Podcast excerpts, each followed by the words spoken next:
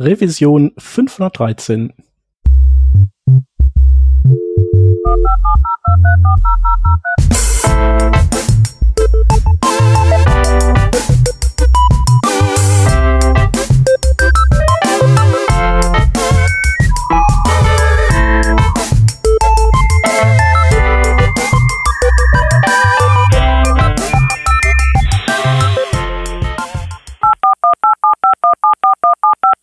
Diese Revision von Working Draft wird euch präsentiert von Hörerinnen und Hörern wie euch. Auf patreon.com slash workingdraft könnt ihr uns ein paar Euro in den Hut werfen. Aus euren Beiträgen und unseren gelegentlichen Werbeeinnahmen bezahlen wir allerlei teure Software-Abos und das Honorar unserer Audioproducerin. Wenn ihr euch auch beteiligen wollt, könnt ihr das unter patreon.com slash workingdraft sehr gerne machen. Wir danken euch tausendfach für die Unterstützung und fürs weitere Zuhören.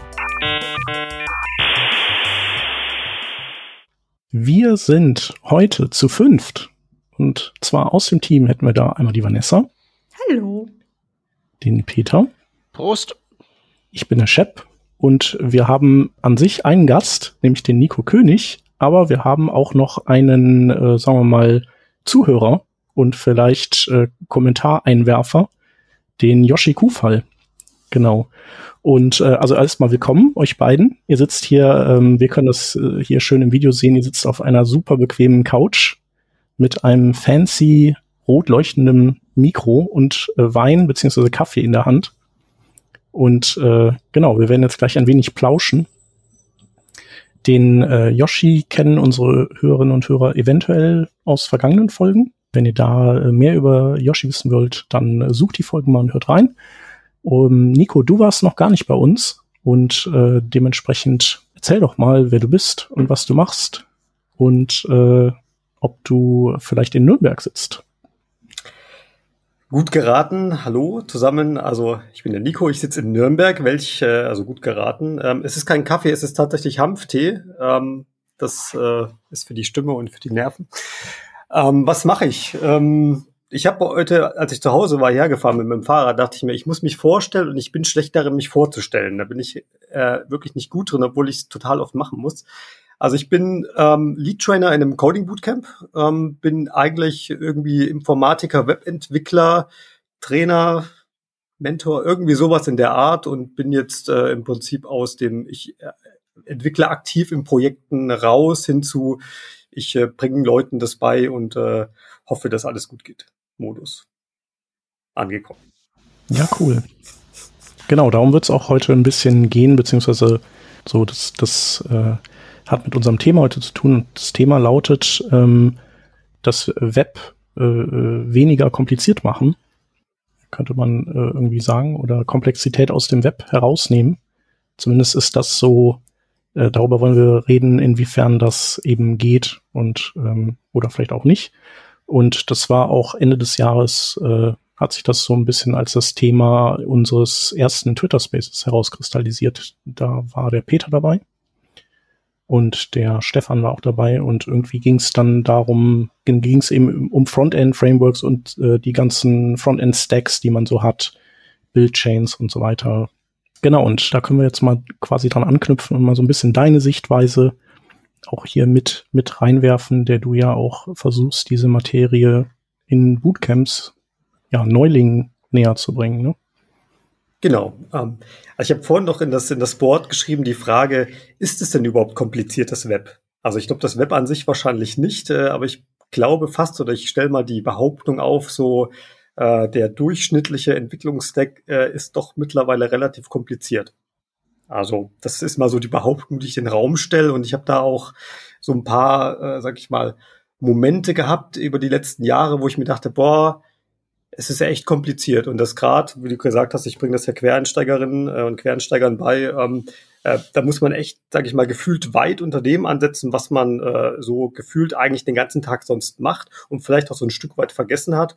Und ähm, da ist es mir einfach ganz krass bewusst geworden, wie viele, sag ich mal, wie viel Stoff man erst vermitteln muss, damit man erstmal überhaupt in den Punkt kommt, okay, cool, das ist Vue, das ist Angular, das ist React oder überhaupt erstmal diesen Need äh, klar zu machen, dass es sowas überhaupt braucht. Und da sind wir ja noch nicht mal bei Build-Chains. Also das ist so mal so ganz grob die Richtung, ähm, genau, wo wir hinkommen. Soll ich mal die, in diese, diese Momente mal kurz schildern? Vielleicht habt ihr ja auch welche. Ja, sehr so, gerne. Ähm, ich war, jetzt muss ich überlegen, wann das war, vor vier Jahren müsste das gewesen sein. Da war ich auf einem Angular Workshop in München, den habe ich gegeben. Und das war keiner für eine Firma, das waren verschiedene Teilnehmer, Teilnehmerinnen wild, wild gestreut. Und da geht's halt wirklich los mit, okay, wir machen jetzt äh, äh, Angular und ähm, wir, wir brauchen jetzt hier ein Framework. Also wirklich, wir brauchen dieses Framework. Und dann ist so ein Stück weit schon die Voraussetzung, okay, ihr habt Node installiert, ihr habt NPM laufen und ihr wisst auch, was, was da halt passiert. Und dann ist morgens so die erste Aufgabe, komm, mach mal hier so ein, ähm, also äh, installier dir mal ähm, irgendwie so ein, so ein API auf deiner Maschine und initialisiere ein neues Angular Repository oder ein neues Angular Projekt. Angular CLI, ich meine, am Ende Use CLI ist ja fast das gleiche oder Create React macht ja irgendwie alles äh, eins. Und alle sind so am Rumtüdeln und es waren alles, sie waren alle neu in diesem Bereich. Und äh, dann meinte so einer, ja, äh, es hat jetzt hier irgendwie, keine Ahnung, drei Minuten gedauert und das, ich habe jetzt mal gezählt auf der Festplatte, ich habe jetzt 120.000 neue Dateien. Wofür brauche ich denn das? Und das war so, ja, krass, das ist eine total berechtigte Frage. Und dann ähm, sind wir irgendwie aus diesem, okay, das ist jetzt Angular und das ist ein Framework und dafür nutzen wir das, sind wir so hingekommen zu, ja, übrigens, so funktioniert Webentwicklung. Und äh, den, den meisten war das halt äh, ein Stück weit gar nicht klar, was, also was sich da auch gefühlt, jetzt sage ich mal, in den letzten zehn Jahren getan hat, wenn es überhaupt reicht, zehn Jahre zu sagen. Also das ist so ein Moment, wo ich einfach gemerkt habe, wie krass komplex ist das geworden. Und jetzt überlege ich gerade, was war der zweite Moment, das habe ich total vergessen. Ich habe es mir vorhin noch gedacht, ich habe es mir nicht aufgeschrieben. Also ich weiß nicht, ob ich solche, solche ähm, so Momente benennen könnte. Ja. Aber also ich finde, das ist so graduell einfach, da sind wir da äh, hingekommen. Ne? Also ich denke, dass, äh, dass das wahrscheinlich, das hat so seine Gründe darin, also genauso wie, wie bei der Spieleentwicklung äh, oder bei Filmen, dass wir eine gewisse Erwartungshaltung gegenüber dem Endprodukt entwickelt haben im Laufe der Zeit und sehr viele, sehr hohe Maßstäbe anlegen. Und die, also unter denen geht's dann irgendwie gar nicht. Das ist jetzt so, das ist das, was ich dazu sagen kann, dass ich glaube, dass das so die Ursache ist. Du kannst dich in, in vielen Branchen eben nicht mehr einfach hinsetzen und als äh, One-Woman, One-Man-Show irgendwas abliefern, weil das einfach nicht die Erwartungen mehr trifft der Konsumenten. Ja, ich denke mir da, ich denke dabei sowas auch immer irgendwie an so Autos zum Beispiel, wo man ja auch sagt, das ist irgendwie super komplex geworden mit ganz, ganz viel ähm, Elektrokram drin, der alle kaputt gehen kann. Aber wenn man dann halt eben sich mal überlegt, was will man denn alles haben, so in so einem Gefährt drin, dann denkt man sich halt, okay, das will ich dann doch haben und das auch und dieses Feature dann auch. Oder ich finde das halt eben bei Verkehrsflugzeugen so ganz besonders auffällig, wo es früher halt eben wirklich einen ganzen Haufen Hersteller gab, die so zivile Verkehrsflugzeuge gemacht haben. Und mittlerweile gibt's halt auf dem ganzen Planeten nur noch zwei. Und die existieren eigentlich auch nur durch staatliche Subventionen. Und das ist schon, glaube ich, einfach so ein allgemeiner Trend, den man so bei der Entwicklung der Menschheit auf dem Technologie-Tree, glaube ich, so sehen kann, dass das ein allgemeiner Trend ist, wird halt komplizierter oder mehr sophisticated, um es mal irgendwie positiv vielleicht zu belegen. Also es ist halt am Ende schon auch irgendwie gefühlt eine totale, also ich will nicht sagen Barriere, aber irgendwie schon. Also ich habe, jetzt ist mir nämlich der zweite Moment eingefallen an der Stelle. Also ich, ich finde die, die Argumentation echt gut halt. Die Frage ist aber jetzt mal, bevor ich zu dem Moment komme, erwartet jetzt ein Endanwender, Endanwenderin irgendwie so, das, das muss mit React sein, das muss kompliziert sein, eigentlich nicht, oder? Ich meine, das, also mhm. das ist ja nicht die Erwartungshaltung, oder? Aber ich habe das Gefühl, dass gerade irgendwie äh, so automatisch schon in so eine Framework-Kiste gegriffen wird für irgendeinen One-Pager, der irgendwie so ein bisschen Content irgendwie durch die Gegend schifft. Oder? Also es ist jetzt mal so, so manchmal mein Eindruck, so aus so pauschal wird in diese Kiste gegriffen, ja komm, lass uns mal dieses Framework nehmen und diese Build-Chain. Dabei wird es manchmal auch für so äh, Dinge reichen, ja, lass mal schnell irgendwie Provisorium bauen, ähm, was wahrscheinlich äh, viel kürzer und mit weniger Aufwand fertig ist. Aber das nur als Gedanke. Aber dieser andere Moment, den fand ich total cool und zwar ähm, war das eine Firma, die haben gesagt, ja krass, wir machen jetzt Java aktuell, wir wollen aber Web machen. Weil wir zahlen bei Java, bei diesen Sachen, die wir da machen, relativ viele Lizenzen. Und äh, Web ist ja Open Source, das kostet ja nichts, ja voll geil. Sparen wir uns Geld. Das war mal so der eine Grundgedanke, wo man sicherlich auch lang drüber diskutieren kann, wie man das äh, findet. Und dann war so, ja, ja, das ist ja hier so, ein bisschen HTML, so ein bisschen CSS und JavaScript. Das war's ja. Das hat man ja schnell gelernt in zwei Wochen. So ungefähr war die Erwartungshaltung und die wollten was echt krasses bauen. Und dann ähm, haben die da so zwei, drei Web-Developer äh, da eingestellt. Ich war da einer davon. Und dann hieß es so, ja, bringt ihnen das mal so nebenbei irgendwie bei. Und der Stack war halt wirklich so Angular mit TypeScript, RxJS und noch so ein paar andere Spezialitäten mit eigenen Buildchains, mit Webpack geschrieben und so weiter, als es die Angular CLI so noch nicht gab. Und das, da muss man dann auch mal ganz klar sagen, Leute, äh, das wird nicht irgendwie in zwei Wochen nebenbei funktionieren. Es, es, es geht halt nicht. Und äh, aus dieser ganzen Geschichte ist dann irgendwie so ein Vollzeit, zehn Wochen internes Bootcamp geworden, wo halt die Leute erstmal durch mussten. Und das, das war auch so ein Moment, wo ich dachte, es ist, also das war, das glaube ich 2016, da gab es diesen Artikel, falls ihr den noch kennt oder überhaupt kennt, ähm, wie es sich anfühlt, in 2016 Webentwicklung zu lernen oder zu machen. Kennt ihr den? Das war, wo so, wo ah, muss ich mal raussuchen. Nee, sagt man gerade nichts. How it feels to learn Web Development in 2016. Irgendwie sowas hieß das, glaube ich. Der, der, der, Peter nickt so ein bisschen, ne? Kann ja, aber sagen? ich habe wahrscheinlich nicht den Artikel gelesen, aber seinen Bruder und seine Schwester, weil sowas kommt ja öfter mal hoch. Ja. Und das hat da so super gut reingepasst, weil das eben so war, von wegen so einer, der das, keine Ahnung, noch aus der Schule kennt, sagt, ja cool, ich fange jetzt hier mal an. Und dann so, ja, ich schreibe jetzt JavaScript. Nee, nee, du musst hier Babel machen. Ja, was ist Babel? Ja, das brauchst du deswegen und bla. Und das zieht sich so vor, dass du quasi immer mehr Abstraktionen und äh, Toolings in deinen Code ziehst, um dann irgendwie eine Hello World zu machen um es mal ganz provokativ zu sagen. Und das, und das hat mich so, das war genauso diese Situation, wo halt irgendwie alle dachten, ja, das ist voll einfach und das geht voll schnell, das können ja alle. Und dann ist das so mega explodiert mit Schulungen und äh, Gedöns und das, diese, diese Kostenersparnis, die man sich und diese Einfachheit, die man sich so ein Stück weit gewünscht und erhofft hat, hat halt null stattgefunden. Das war so die haben sich da voll das Ei gelegt an der Stelle auch. Und jetzt sind sie auch von dem Stack wieder weg und machen Android. Aber das ist eine ganz andere Geschichte. Naja, aber sie haben sich das Ei ja selber gelegt, weil ich meine, die Gesamtheit der Webentwicklung enthält ja auch immer noch die HTML-Seite mit dem JavaScript und dem CSS da drin. Gut, das ist das, was am Ende hier landet. Aber der Weg dahin, der kann ja extrem kompliziert sein. Ja, aber der kann es auch nicht sein. Man muss es halt einfach sein lassen. die Frage ist ja auch, wie man heutzutage vielleicht anfängt. Also für mich ist es schwer, mir das ganz genau vorzustellen, weil ich bin auch eine der Personen, ich habe das, ich hatte noch nicht mal Geld für Bücher oder sowas und damals gab's sozusagen das Internet noch nicht so richtig. Das heißt, ich musste halt so Rechtsklick Seite speichern und machen, um HTML zu lernen. Ähm, und dann, dann gab's halt auch wirklich wenig von, ich brauchte auch deutschsprachig. Und dann hatte ich halt nur diese eine Ressource, die mir beigebracht hat, hey, das ist HTML, das ist JavaScript, das ist CSS. Äh, aber heutzutage musst du ja erstmal auch auf die Idee, wenn du ganz neu in Webentwicklung bist, musst du auch auf die Idee kommen, danach spezifisch nach HTML, JavaScript Webseite zu googeln, weil ich glaube, die ersten 100 Ergebnisse werden ja nur sein, lernen React, React, React, React, View, Svelte, Angular, Angular, React, React, React, React, React. Ähm, und klar, da muss man das machen, weil anscheinend ist es das, was alle machen und scheint einfach zu sein. Das ist natürlich für jemanden, der jetzt aber auch erstmal NPM und Node installieren muss, äh, vielleicht nicht so ganz einfach. Und dann, gut, ohne HTML und C, äh, also ohne Framework, was machst du dann? Dann brauchst du ja irgendwie ein FTP, musst es irgendwo hochladen. Da geht ja nicht Netlify, da brauchst du ja irgendwie einen Bildprozess. Den hat man ja gar nicht mit nur HTML und CSS. Ich weiß gar nicht, ob man auf Net, ja? Doch. Doch, Doch? Mit kann man da einfach Dateien rüberschieben? Ja, ja, nee, nee, nee, du kannst, du kannst äh, dir die Netlify GitHub App installieren und kannst das dann einfach ähm, ja zusammenstöpseln und dann ist es schon da. Also das machen wir auch so im Bootcamp, das ist so der erste krasse Aha im Moment, so die Leute können nur HTML, sag ich mal. Und dann sage ich so, okay, loggt euch mal da ein, ihr habt ja einen GitHub-Account und dann, also das geht auch ohne FTP tatsächlich und ohne, auch ohne Node oder NPM. Also man kann das ähm, einfach nur auf GitHub sogar per File-Upload machen, also fast wie FTP. Ja, schau mal, das wusste ich gar nicht. Ähm, ich denke, noch ein anderer Punkt, der dazu führen wird, dass so kleine Projekte so overengineert werden, sind jetzt vielleicht dann auch viele teilweise bei mir auch so, so hobbymäßige Projekte. Wenn ich mir denke, ich mache jetzt eh nur was ganz Kleines, dann probiere ich mal Framework XY aus, weil das wollte ich schon immer mal ausprobieren.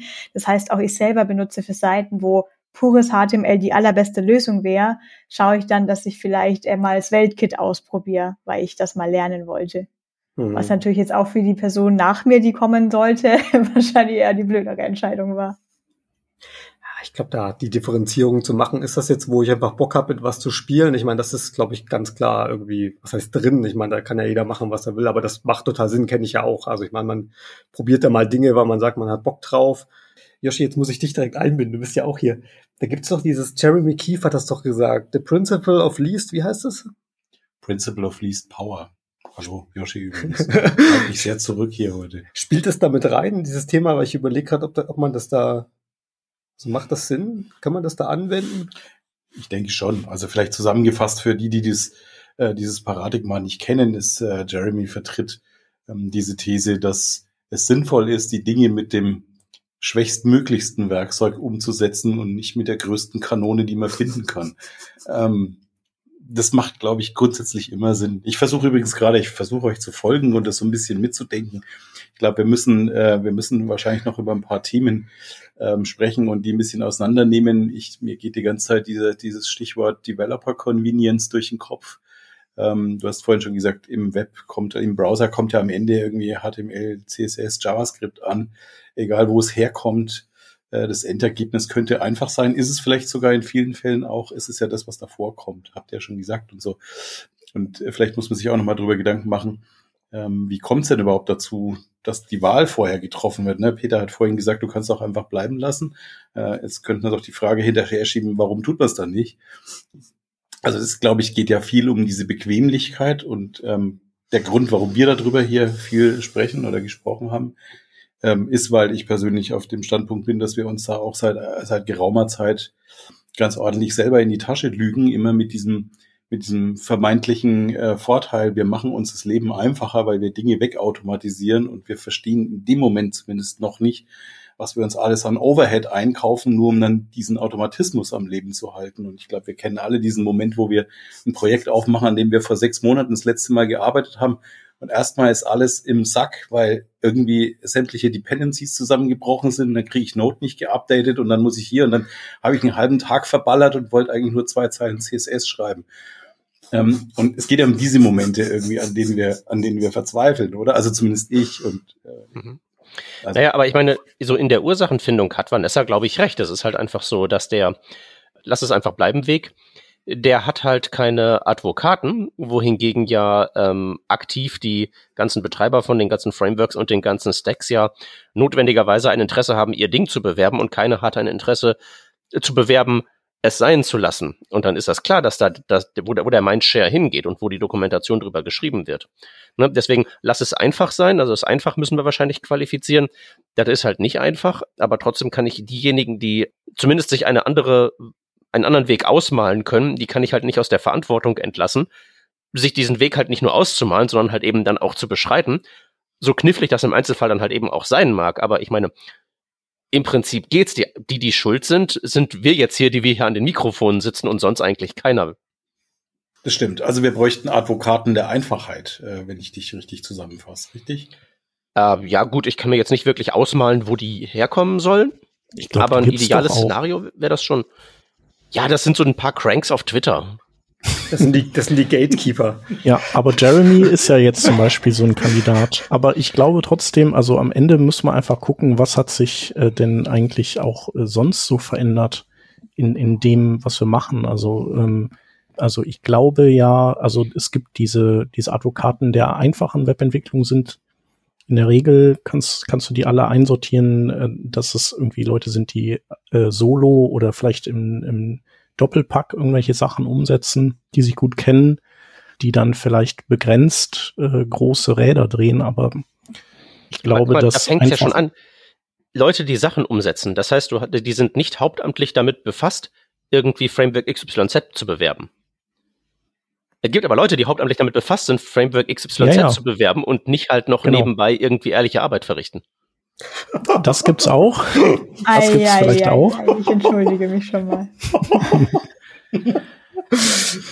Du meinst so Art Erklärbären, richtig? äh, was?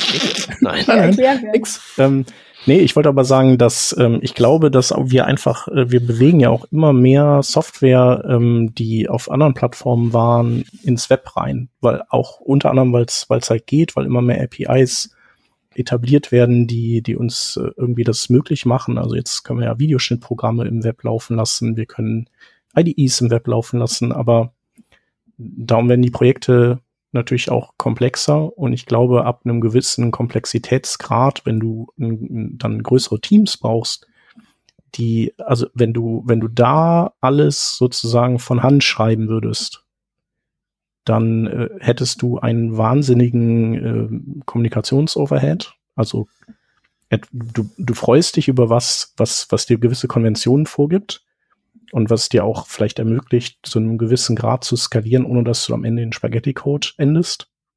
Bei der entsprechenden Projektgröße. Aber von diesen Projekten gibt es einfach viel, viel mehr.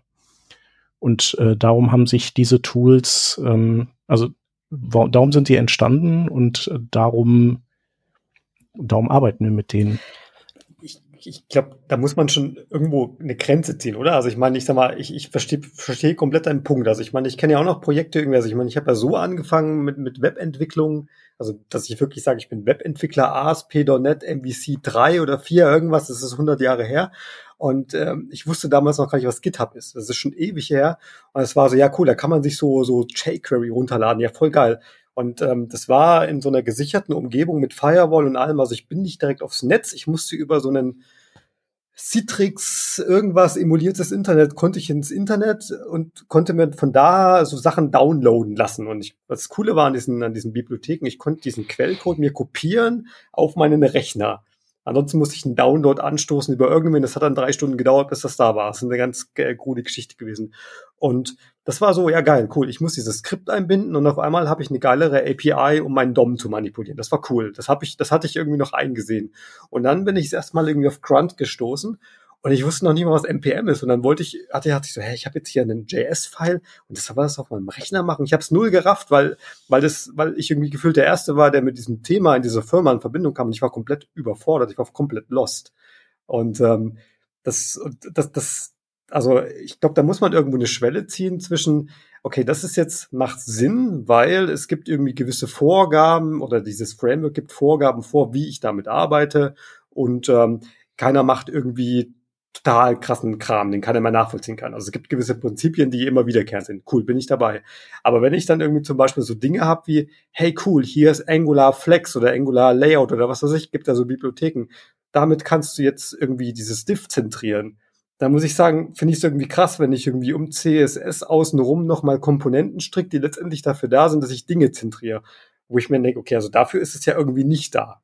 Also da, also klar, man kann das nicht komplett verteufeln, aber manchmal habe ich das Gefühl so, ja Leute, ähm, ihr wisst schon, dass es APIs gibt, die ihr auch aus dem, also aus dem Framework benutzen könnt wo ihr nicht noch eine Bibliothek und noch eine Abstraktion braucht, damit ihr irgendwas zentrieren oder irgendwas äh, selektieren könnt im DOM. Also das, da, ich glaube, da ziehe ich persönlich die Grenze, wo ich dann irgendwann auch sage, oh Leute, jetzt wird's aber bunt.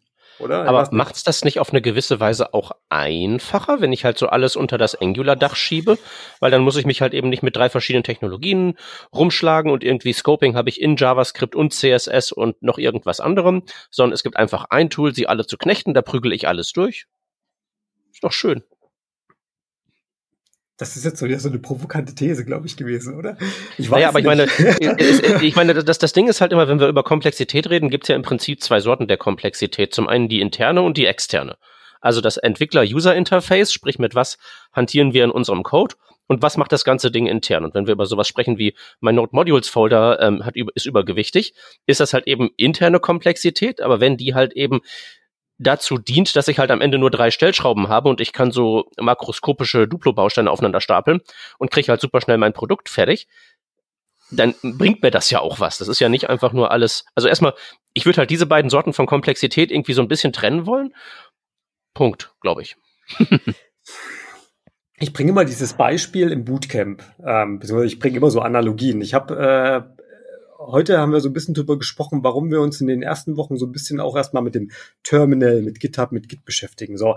Und da, da entsteht so eine gewisse Ungeduld an manchen Stellen, so von wegen, ja, ich will jetzt hier coden, ich will Probleme lösen, wo ich sage, naja, nur wenn ich, nur weil ich dir eine Schere in die Hand drücke und dich in den Friseursalon stelle, bist du kein Friseur. Du musst halt schon noch ein paar andere Sachen vorher kennen. Und genauso äh, bringe ich immer das Beispiel mit äh, Handwerk zum Beispiel. Also ähm, nur weil du eine Kreissäge bedienen kannst und einen Akkuschrauber, bist du jetzt gefühlt noch kein Schreiner, sondern es macht halt schon Sinn, sich mit der Materie, die irgendwie da reinspielt, wie Holz, Holzfaser, was weiß ich, meine Handsäge, Nagel, schon ein Stück weit zu beschäftigen, weil ich dann auch weiß, an welcher Stelle kann ich mir Komplexität vielleicht sparen und da halt irgendwie Overhead sparen, ähm, weil ich halt begriffen habe, wie die Materie funktioniert und was ich da an der Hand habe. Also ähm, wäre jetzt irgendwie mein Einwurf an dieser Stelle. Ja, Sinn wird sicherlich machen, aber ich meine, muss ja auch nicht jeder äh, ein Schreiner sein. Man kann ja auch äh, äh, einfach nur in großen Airquotes ähm, einfach produktiv am Fließband sein. Das hört sich jetzt ein bisschen despektierlich an, aber meine ich halt eben nur nicht notwendigerweise so, weil irgendwie ein Auto ins Motor, unbedingt ein Motor ins Auto schrauben, so rum macht man das. Geht halt eben auch nicht von selbst. Es muss ja nicht jeder ein Ingenieur äh, sein. Also Ne? Und wie gesagt, das ändert halt trotzdem nichts daran, ähm, dass man halt irgendwie den Unterbau irgendwie wissen muss. Aber ich meine, irgendwo ist ja tatsächlich diese Ungeduld, finde ich, auch immer so ein bisschen gerechtfertigt. Das sind sicherlich alles Dinge, die man vielleicht irgendwann mal wissen will, aber die Frage ist ja letztlich auch, äh, wie rum zieht man es auf und wann macht man das? Also sprich, muss man notwendigerweise bottom-up gehen oder ist nicht in einem gewissen Umfang top-down möglicherweise auch sinnvoll? Gerade wenn man jetzt einfach so mal den fiesen Kapitalistenhut aufsagt und so sagt, äh, hier, wir wollen möglichst schnell, möglichst produktiv sein. Hm, ja, jetzt ist die Frage, was kommt dabei raus? Ich meine, ähm, wenn wir jetzt mal überlegen, also ich habe neulich, äh, oder ich mache mir mal ganz gerne den Spaß und äh, gehe auf irgendwelche großen Seiten, mach mal die DevTools auf und sag mal, kommt Leute, wir gucken mal, wie viel, wie viel, wie viel JavaScript-Code da jetzt angeflogen kommt. So. Und wenn ich dann zum Beispiel irgendwie auf einer, weiß ich nicht, SZ oder FAZ oder irgendwas bin und ähm, im Prinzip jetzt mal ganz ehrlich, das ist Content. Also da ist das Text, das sind Bilder und vielleicht ein paar Schriftarten, ein bisschen CSS, aber warum zur Hölle werden da Bundles ausgeliefert, die zwischen 6 und 10 MB groß sind? Und äh, das ist gefühlt das, was halt rauskommt, dass man durch diese Unwissenheit, ich habe jetzt hier meine, meine Bausteine, die ich schön kombinieren kann, ohne zu verstehen, was da passiert, was da rauskommt. Und ich finde, das ist halt irgendwie was, das, das kann ich nicht unterschreiben. Und da bin ich halt schon der Meinung und Gatekeeper, dass ich sage, ey Leute, wir müssen halt schon auch mal lernen, was da passiert und ob wir vielleicht auch ein paar weniger krasse Werkzeuge auf das Problem werfen und äh, da vielleicht ein Stück weit nachhaltigere Lösungen irgendwie bauen. Aber ist das nicht gerade bei News Media mehr so, dass die äh, Frontpage von äh, sowas eine Ausgeburt der Organisation ist, wo da irgendwie jedes einzelne Widget von einem Team verwaltet wird und jedes braucht seinen eigenen Tracker? Also das ist doch mehr ein Artefakt der Organisationsstruktur des dahinterstehenden Unternehmens. Da kann doch kein kein, kein einzelner Entwicklerin oder Entwickler irgendwie mhm. hat da irgendwie den, Hahn, den JavaScript-Hahn, den er oder sie auf- oder zudrehen kann. Naja, vielleicht nicht, nicht unmittelbar, aber vielleicht an der Stelle auch dieses, ja, wir brauchen das. Ich weiß nicht, wie es wirklich geht. Ah, da gibt es eine Bibliothek, ich werf die mal rein. Vielleicht so in diese Richtung. Also Beispiel aus der Praxis. Ähm, ich bin ein großer Verfechter von CSS und dass ich lerne, wie so Boxmodel, Layouting und so weiter funktioniert.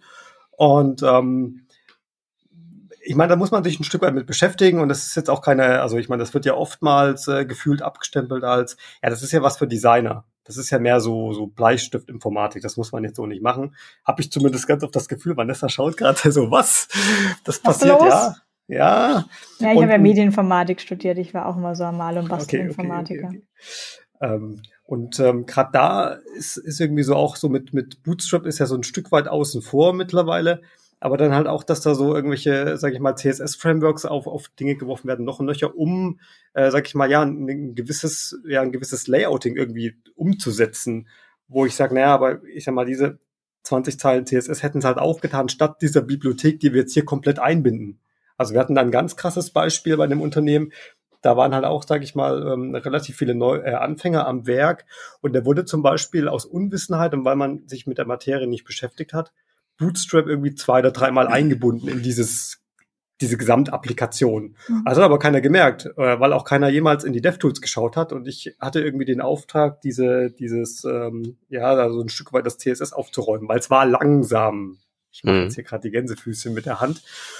Äh, und es war groß und teuer, weil die hatten nämlich äh, irgendwie so ein irgendwas laufen von einem externen Anbieter, wo quasi der gesamte Datenverkehr irgendwie nochmal gesichert war. Ich weiß nicht was, die haben nach Gigabyte bezahlt. Das war wohl arschteuer und letztendlich dieses dreifach eingebundene Bootstrap mit noch ein paar anderen Sachen hat dazu geführt, dass sie sich dumm und dämlich gezahlt haben. Und bei dem ersten Blick in die DevTools fällt einem auf, bestimmte Klassen oder eigentlich alle Klassen überschreiben sich dreimal, bis sie dann letztendlich aktiv werden. Wo ich dann meinte, Leute, ihr bindet dieses ganze Zeug halt dreimal ein und die so, ja, wussten wir nicht, hatten wir keine Ahnung. So, ja, schon. Und äh, letztendlich haben wir denen dann irgendwie über die Zeit beigebracht, ja, pass mal auf, das ist CSS, so funktioniert das Boxmodel, das ist äh, so das, was man über Layouting wissen müsste. Und dann war so, ja, ich brauche ja das, ich brauche ja die Bibliothek gar nicht mehr. Ich so, ja, genau.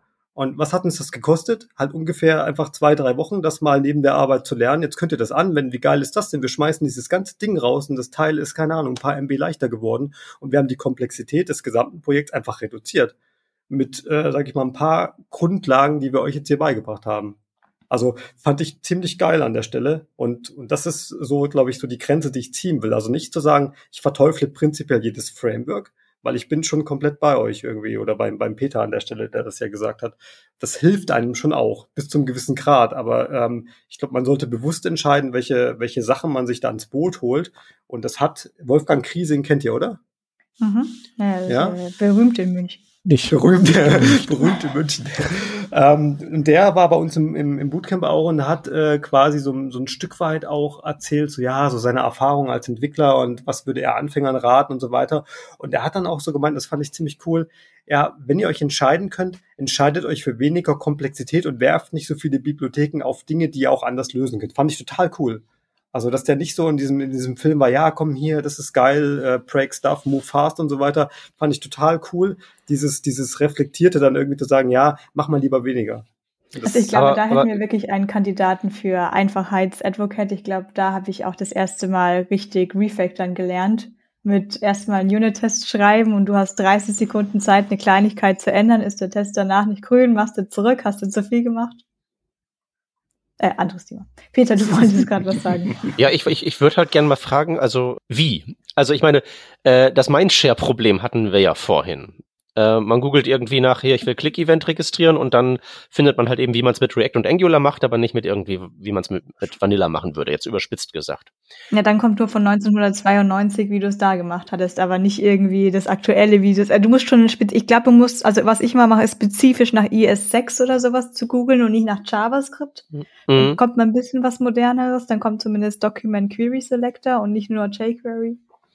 Ja, aber ich meine, Basics gehen ja auch darüber hinaus. Basics sind ja nicht nur die APIs, sondern die damit verbundenen Best Practices. Also so ähnlich wie man ja bei einer React-App auch wissen muss, wie man die Komponenten sliced, muss man ja, wenn man das jetzt irgendwie mit Vanilla machen wollen würde, müsste man ja irgendwie Event Delegation auf dem Kasten haben, um da irgendwie seine Event-Händler zu machen, ohne den Verstand zu verlieren. Mhm. Aber das Pattern findet man ja heute nicht mehr. Das, das, das gibt's ja nicht mehr. Das machen die ja alle irgendwie unter der Haube. Ich meine, bei jQuery war es ja wenigstens zumindest noch sichtbar, dass das stattfindet mit irgendwelchen Delegate-Methoden und so Krams. Aber das ist ja wirklich mittlerweile ein Implementierungsdetail, das ähm, Feldwald- und Wiesenentwicklerinnen und Entwickler nicht mehr, nicht mehr zu sehen bekommen.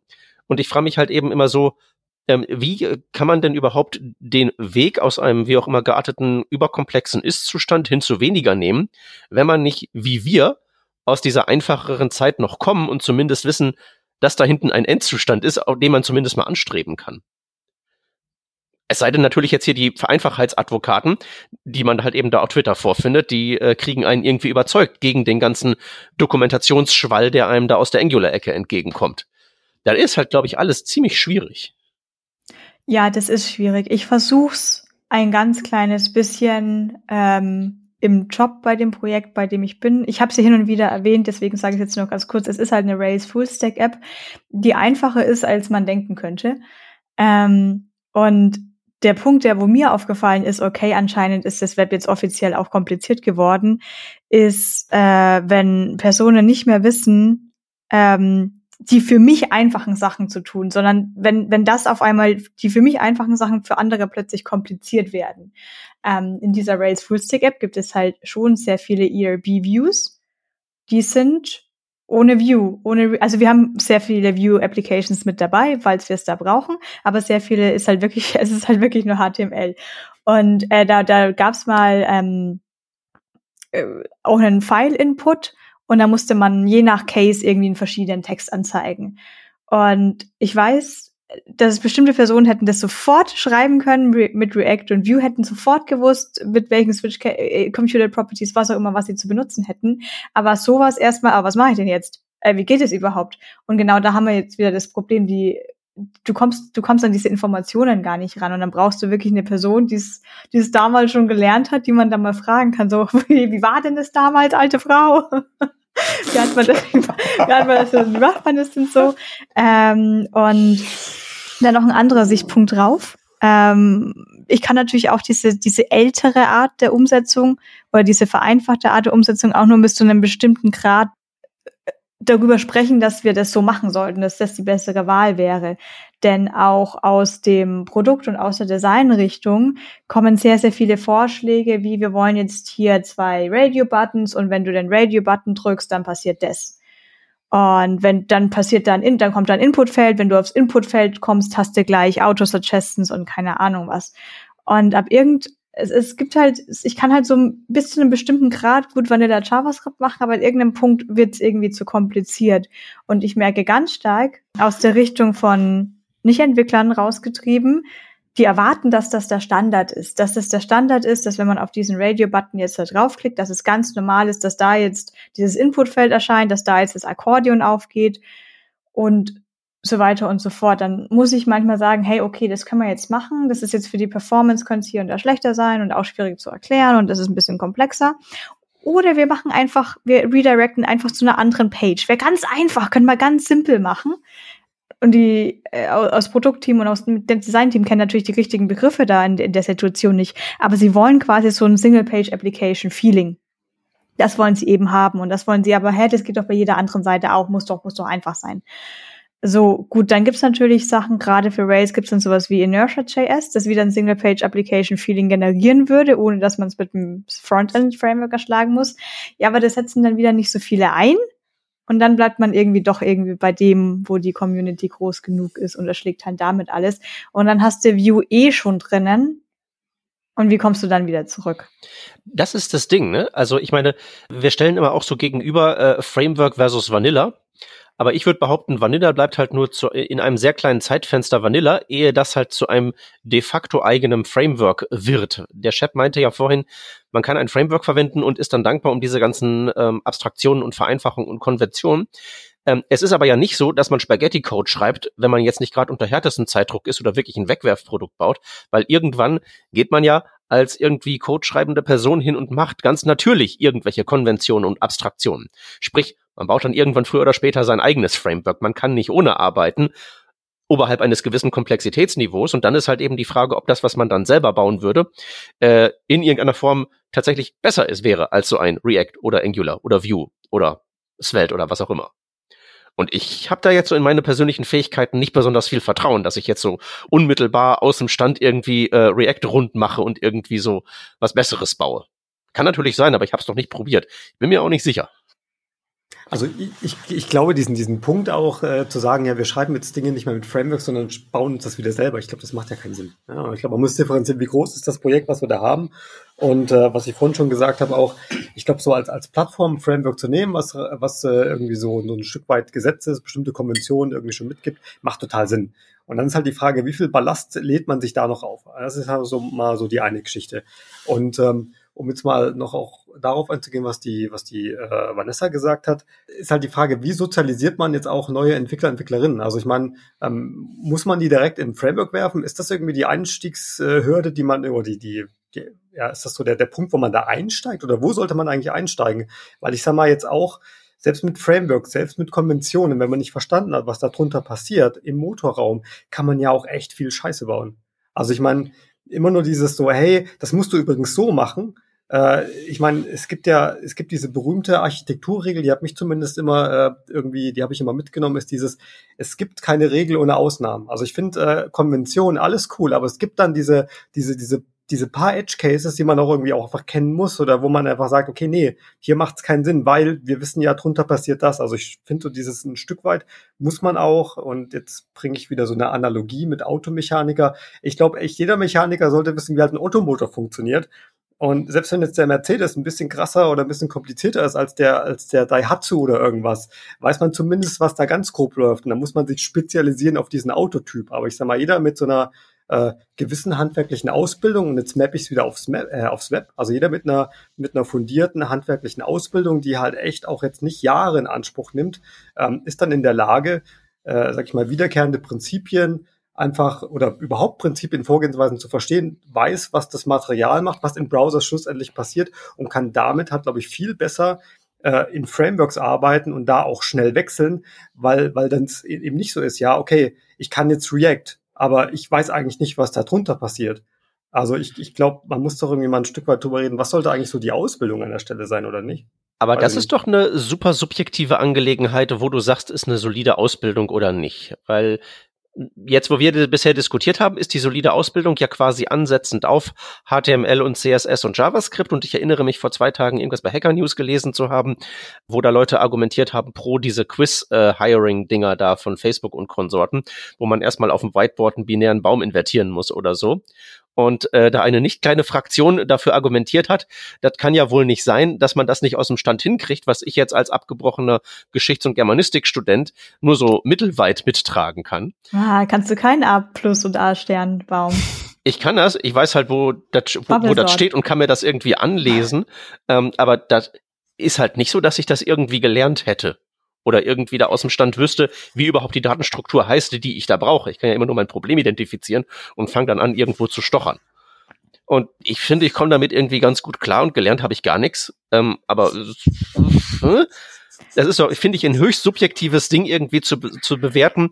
Äh, das ist jetzt irgendwie so das richtige Fundamentallevel, auf das man auf jeden Fall kommen muss. Weil man kann ja im Prinzip beliebig weit runtergehen, bis man dann irgendwann bei den Quanten ist, die da in unserem Prozessor hin und her bouncen.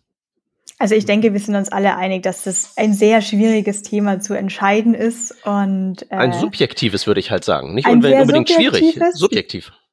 Ja, schwierig dann quasi zu entscheiden, genau wo fängt man an und wo hört man auf. Ich denke aus das, das, was ich jetzt mit Erfahrung gesammelt habe, auch irgendwie, wenn ich jetzt irgendwie Workshops mal gegeben hatte oder bei Workshops auch dabei war, als jetzt nur Mentor, ähm, dass wo man anfängt, ich weiß nicht, ob ich weiß nicht, ob man an einer bestimmten Stelle anfangen muss. Ähm, man, man sollte natürlich, um das große Ganze zu verstehen, dann auch in verschiedene Rubriken reinschauen. Und wenn man jetzt mit einem Framework anfängt, dann fände ich es auch danach extrem wichtig, sich danach anzuschauen, wenn man weiß, wie es eigentlich grob funktioniert. Wenn man eben jetzt schon mal, ah, ich habe schon mal das Hintergrundbild geändert, Mai war das witzig, ich habe hier schon mal eine Navigation responsible gemacht. Nach diesen ersten Späßen, wenn man da mal auch mit der Motivation dann durchkam und es alles funktioniert, ähm, vielleicht dann nochmal den Schritt zurückzunehmen und nochmal sich pures HTML, CSS und JavaScript anzuschauen, auch mal wirklich sich nochmal anzuschauen, wie man jetzt auf DOM-Elemente zugreift, wenn man das nicht einfach mit irgendeinem Key magisch verknüpfen kann und irgendwelche Observers draufhaut. Vielleicht durchlesen, was ein Observer ist. Oder man macht das einfach andersrum. Ich denke, für den Anfang ist es wahrscheinlich auch das Wichtigste, dort anzufangen, wo es dann einem selber gerade Spaß macht. Vielleicht mag das für die eine Person HTML und CSS pur sein vielleicht sogar mit SVG dann rumspielen. Vielleicht braucht eine andere Person eher dieses, diese gehyptere Frameworks, wo dann sehr, sehr viel Magie erstmal passiert, die dann automatisch einfach läuft. Und wenn irgendwas nicht funktioniert, sind wir halt aufgeschmissen, weil dann können wir es nicht debuggen, weil wir wissen nicht, was under the hood passiert. Aber ich fände es jetzt schwierig zu sagen, wo man wirklich anfangen sollte. Ich könnte das, glaube ich, nicht sagen.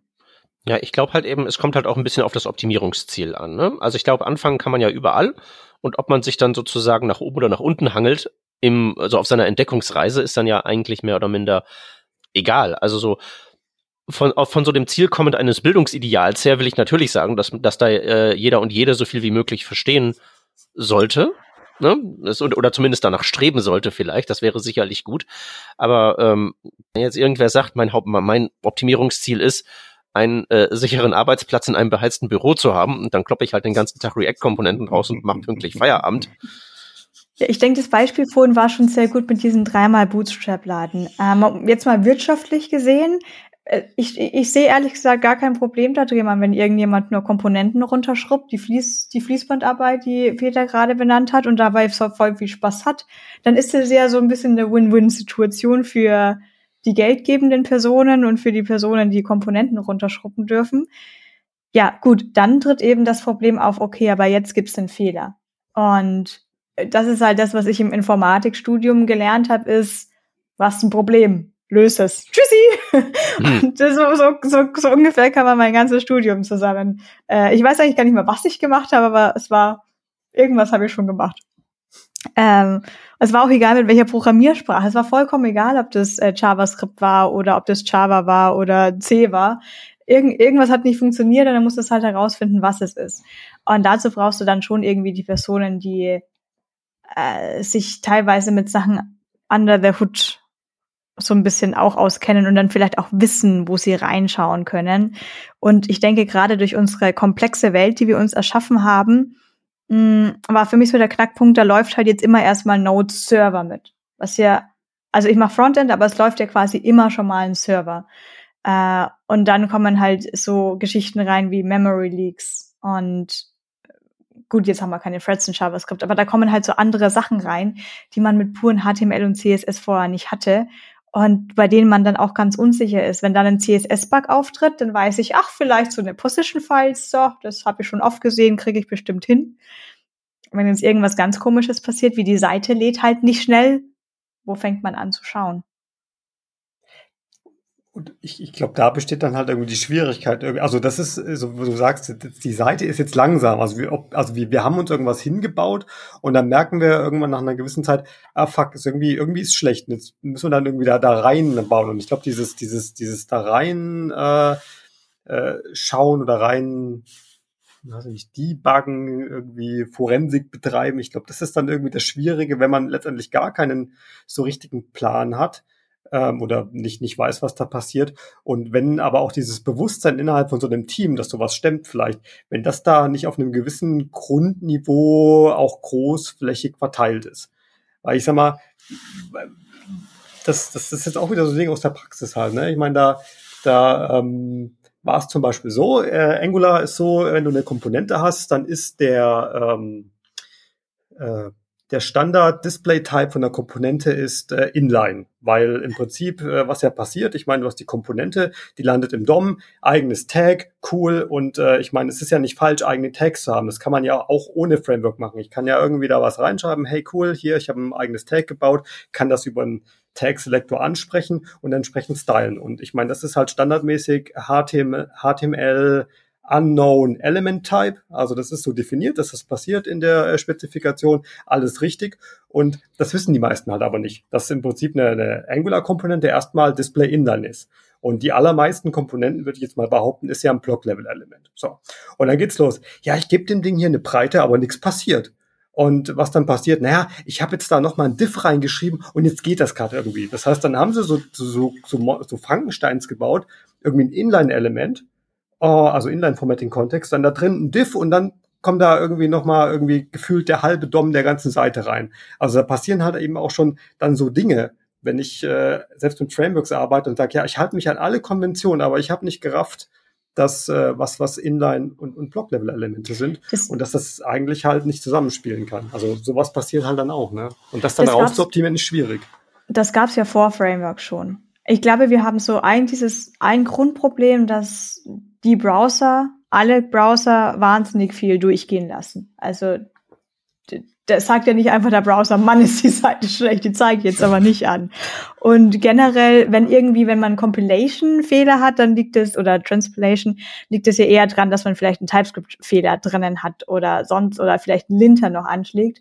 Aber niemand sagt, hey, du hast hier ein Diff verwendet und eigentlich wolltest du was anderes machen und dieses, dieses Feedback gibt's halt erstmal nicht ich kann schwer einsetzen, ob das bei anderen Programmiersprachen wirklich anders ist, weil auch da kann man dann Design-Patterns falsch einsetzen.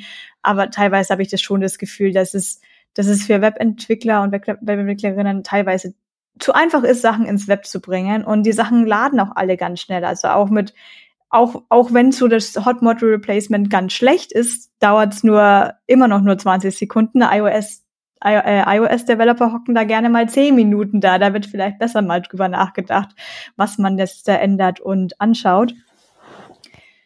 So, du hast dich, hast dich gerade schon gemeldet.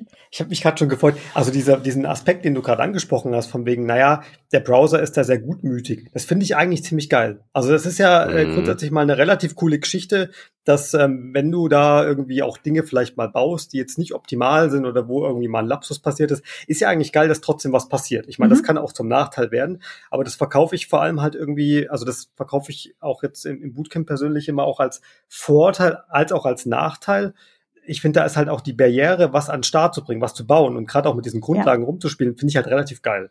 Äh, wo ich halt sage, Leute, passt auf, der Browser ist wie so eine gutmütige Mutter oder Vater.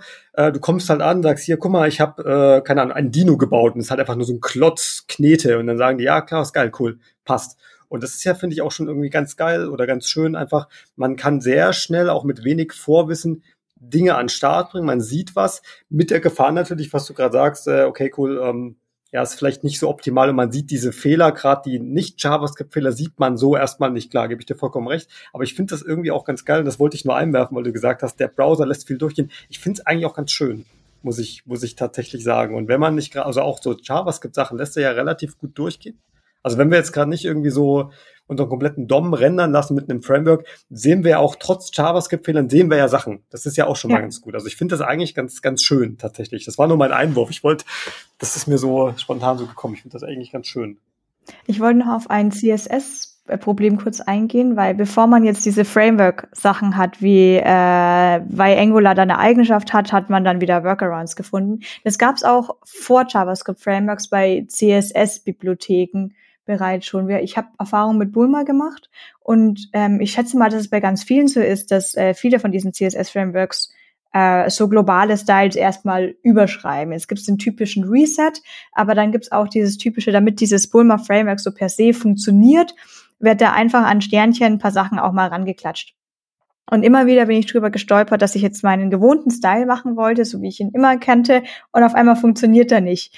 Und dann habe ich eben durch äh, die DevTools reingeschaut, wo kommt denn jetzt, wo kommt denn jetzt diese Position her? Wo kommt, was macht denn die da? Und dann sehe ich ja, okay, die kommt halt mit von Bulma mit ausgeliefert.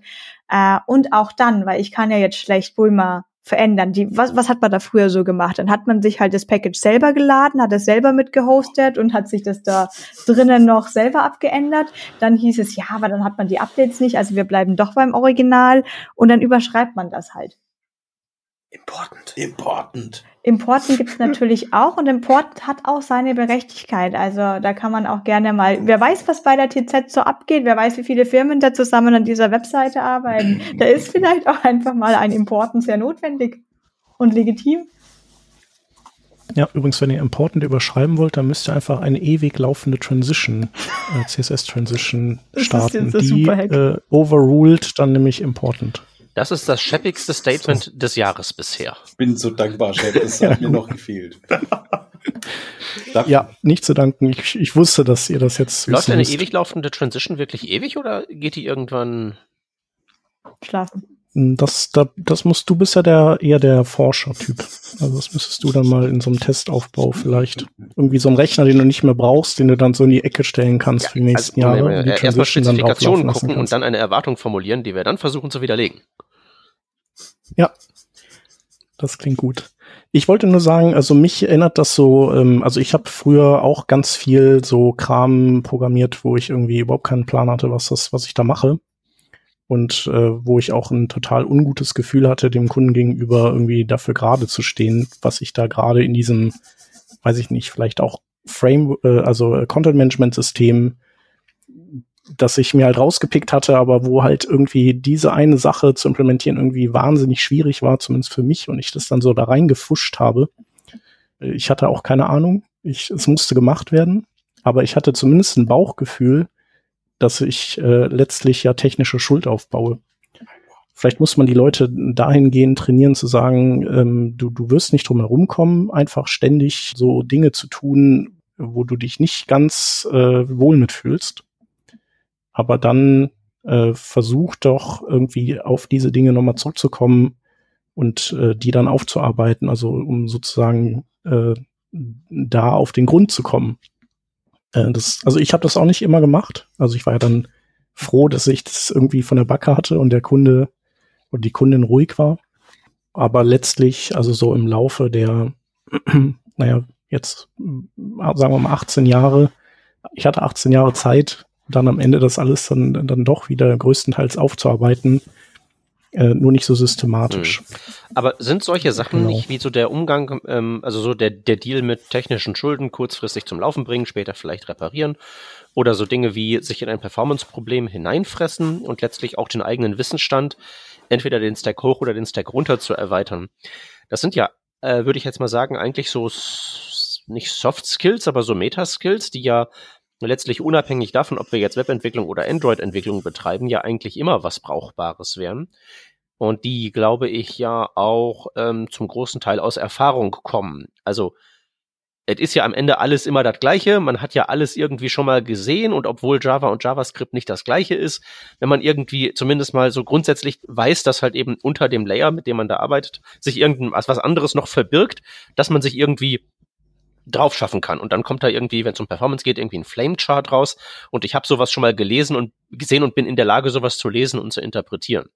Also man kann doch tatsächlich wenn es jetzt darum geht, wir machen Webentwicklung und ich bin da jetzt nicht so firm drin, weil bin Quereinsteigerin oder habe früher Java gemacht oder so. Ähm, also ich finde halt relativ viele Argumente zu sagen, komm, lass mal fünf Grade sein, wir machen das jetzt mal räudig, kommt in die Angular-Komponente halt ein Diff rein, passt schon. Ähm, entweder weil ähm, wir sowieso hier was bauen, was nicht für die Ewigkeit gedacht ist, sondern einfach bloß das 17. Dashboard des Jahres und äh, übermorgen wollen die Schlipse da eh was Neues haben, zum Beispiel. Oder wenn es halt was ist, wo wir sagen, das schauen wir uns später nochmal an. Wir wissen, dass das jetzt nicht optimal ist, aber wir, wir, wir können damit umgehen. Wir wissen, dass wir was gebaut haben, was verbesserungswürdig ist. Und wir wissen, da drum herum zu arbeiten oder damit umzugehen, halt irgendwie auf eine souveräne Art und Weise. Das ist doch eigentlich viel ähm, wertvoller, als jetzt zu wissen, wie ich manuell Event Delegation mache. Bei dem Wort technische Schuld hat's mich gerissen und der schlafende Hund neben mir ist auch aufgewacht. Ich weiß gar nicht, was du dazu sagen wolltest, aber ich habe jetzt irgendwie, also ich meine, ich, ich verstehe deinen totalen Ansatz. Und hier hängt auch ein Zettel bei mir am Rechner, da steht drauf, make it work, make it work better. Das ist so meine äh, eine oberste Maßgabe auch an unsere QuereinsteigerInnen, ähm, zu sagen, bring's mal zum Laufen und dann gucken wir aber auch drauf, dass wir diese technische Schuld, die wir da aufgebaut haben und der wir uns bewusst sind, dass wir die beheben. Und jetzt würde ich mal behaupten, äh, wie viele Projekte sind da konsequent drin, ihre technische Schuld auch aufzuarbeiten. Also ich äh, würde das jetzt mal irgendwie in das äh, in die Kategorie packen, Märchen und Versprechungen oder Märchen und Sagen. Also ich glaube, ähm, also in der Theorie, wenn man das macht, geil, aber ich kenne jetzt relativ wenig, die das wirklich konsequent durchtreiben. Und ich hatte ganz kurz noch, ich will das auch verfolgen, aber ich hatte noch einen anderen Gedanken. Der Chef hat gesagt, er hat sich damit unwohl gefühlt oder war ihm bewusst, dass er Dinge da gebaut hat, die jetzt vielleicht ja so, so Mittel waren. Ich nenne es mal Mittel äh, oder nicht so optimal. Ähm, und hast dich fast schlecht dabei gefühlt, eine Rechnung zu stellen und überhaupt ein Gehalt dafür zu erhalten oder das volle Gehalt. Ich äh, dramatisiere das jetzt mal an der Stelle. Und dann frage ich mich halt irgendwie auch, meine, wir sind ja, glaube ich, auch alle relativ privilegiert, was vielleicht auch irgendwie äh, Gehälter angeht. Und dann frage ich mich, wie äh, also ist es denn gerechtfertigt, irgendwie voll die krassen Gehälter zu fahren und, äh, weiß ich nicht, äh, keine Ahnung, im, im geilen Büro zu sitzen und aber noch nicht mal zu wissen, was da eigentlich passiert. Also ich sage das ganz provokant. Also das wäre so, so, also äh, würde ich so erwarten, so als Ehrenmann und Ehrenfrau, dass man sagt, okay, nee, ich, ich weiß, was ich da tue, ich bin hier ein Professional, ich bin Engineer, wie man ja ganz gern mittlerweile sagt, ähm, dann wäre ja meine Erwartungshaltung, okay, man kann das schon. Und äh, ist dann nicht nur in der Lage, situativ da reinzugehen, dass man irgendwie so schon auch so, ich will nicht sagen Grundausbildung, aber keine Ahnung, ey. Naja, äh, äh, das ich kann ich da unwohl. Ich, ich weiß, was du meinst, aber das geht nicht. Ähm, einfach deshalb, weil äh, das machen wir jetzt erst so kurze Zeit, irgendwelche komplizierten Single-Page-Applications bauen. Keiner weiß, wie das geht. Da weiß halt keiner. Das ist, das ist, ich kann den Wikipedia-Artikel Entwicklung, eine Geschichte der Dampflokomotive sehr äh, empfehlen, weil Dampflokomotiven wurden halt eben gebaut und die haben halt eben auch ganz gut funktioniert, bevor irgendwer sich mal überlegt hat, hier so, ähm, so Grundsätze des Engineerings, wie man das heutzutage erwarten würde, von wegen, ich rechne mir so Dinge wie Leistung und Temperatur und so mal aus, bevor ich irgendwie einen Kessel auslege. Das hat halt keiner gemacht. Und als dann jemand, als das dann halt irgendwie so in Engineering irgendwie so drin war, dass man da irgendwie Best Practices hatte, dann war halt eben auch schon Diesel und Elektrolok am Start und deswegen weiß halt keiner, wie schnell so eine Dampflok sein eigentlich wirklich sein kann. Also und da sind wir halt gerade. Wir bauen halt irgendwie so Dampflokomotiven und jede Dampflokomotive, die wir bauen, ist halt so substanziell anders als eine vorherige. Also dieser ganze Framework-Churn von wegen, oh Gott, schon wieder ein Breaking Change und hier ein neues Framework, kommt ja nicht von ungefähr. Ich bin da ziemlich von überzeugt, dass das mit damit zu tun hat, dass wir halt eben echt nicht wissen, was wir tun und wir können nicht wissen, was wir tun, weil das Feld dafür zu neu ist. Boah, boah ich, fühle mich, ich fühle mich körperlich unwohl, muss ich gerade sagen. boah, ich glaube, wir wissen schon ganz genau, was wir da tun. Also jetzt mal ohne Mist. Ich meine, das jetzt irgendwie aller Nase, also ich meine, ich glaube, jetzt so Framework-mäßig, marktmäßig hat sich doch im Prinzip, äh, ich will nicht sagen alles geklärt, aber ich meine, ich sag mal, die Reviere sind aufgeteilt. Und ich sag mal, dass jetzt irgendwie in den nächsten äh, zwei, drei Jahren da so, so ein Ding um die Ecke kommt wie Vue, Angular, React, halte ich jetzt mal, also ihr könnt mich gerne korrigieren, aber halte ich ja für relativ unwahrscheinlich. Und ich sag mal, mittlerweile werden die Dinge ja quasi fast nur noch optimiert. Zumindest ist es bei Angular so, dass man äh, da jetzt auch keine großen Würfe mehr irgendwie machen wird, sondern man optimiert das jetzt irgendwie gnadenlos noch raus. Aber ich sag mal, ich glaube, wir wissen doch schon, was wir da tun. Und ich, ich meine, dieses Ding, Framework ist ja auch nichts mehr Neues. Ich meine, da sind relativ viele Versuche unternommen worden, da sind ein paar weggestorben. Die dümpeln jetzt irgendwo noch in irgendwelchen Legacy-Projekten rum, aber im Prinzip das Ding ist doch durch, oder nicht? Also, äh, mag ja, Moment, äh, technisch vielleicht, individuell ja. möglicherweise, auf Organisationslevel definitiv nicht.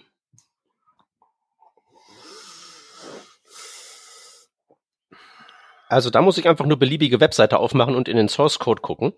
Und irgendwas funktioniert da ja nicht. Irgendwas ist da ja suboptimal. Irgendwas bindet da ja dreimal Bootstrap rein.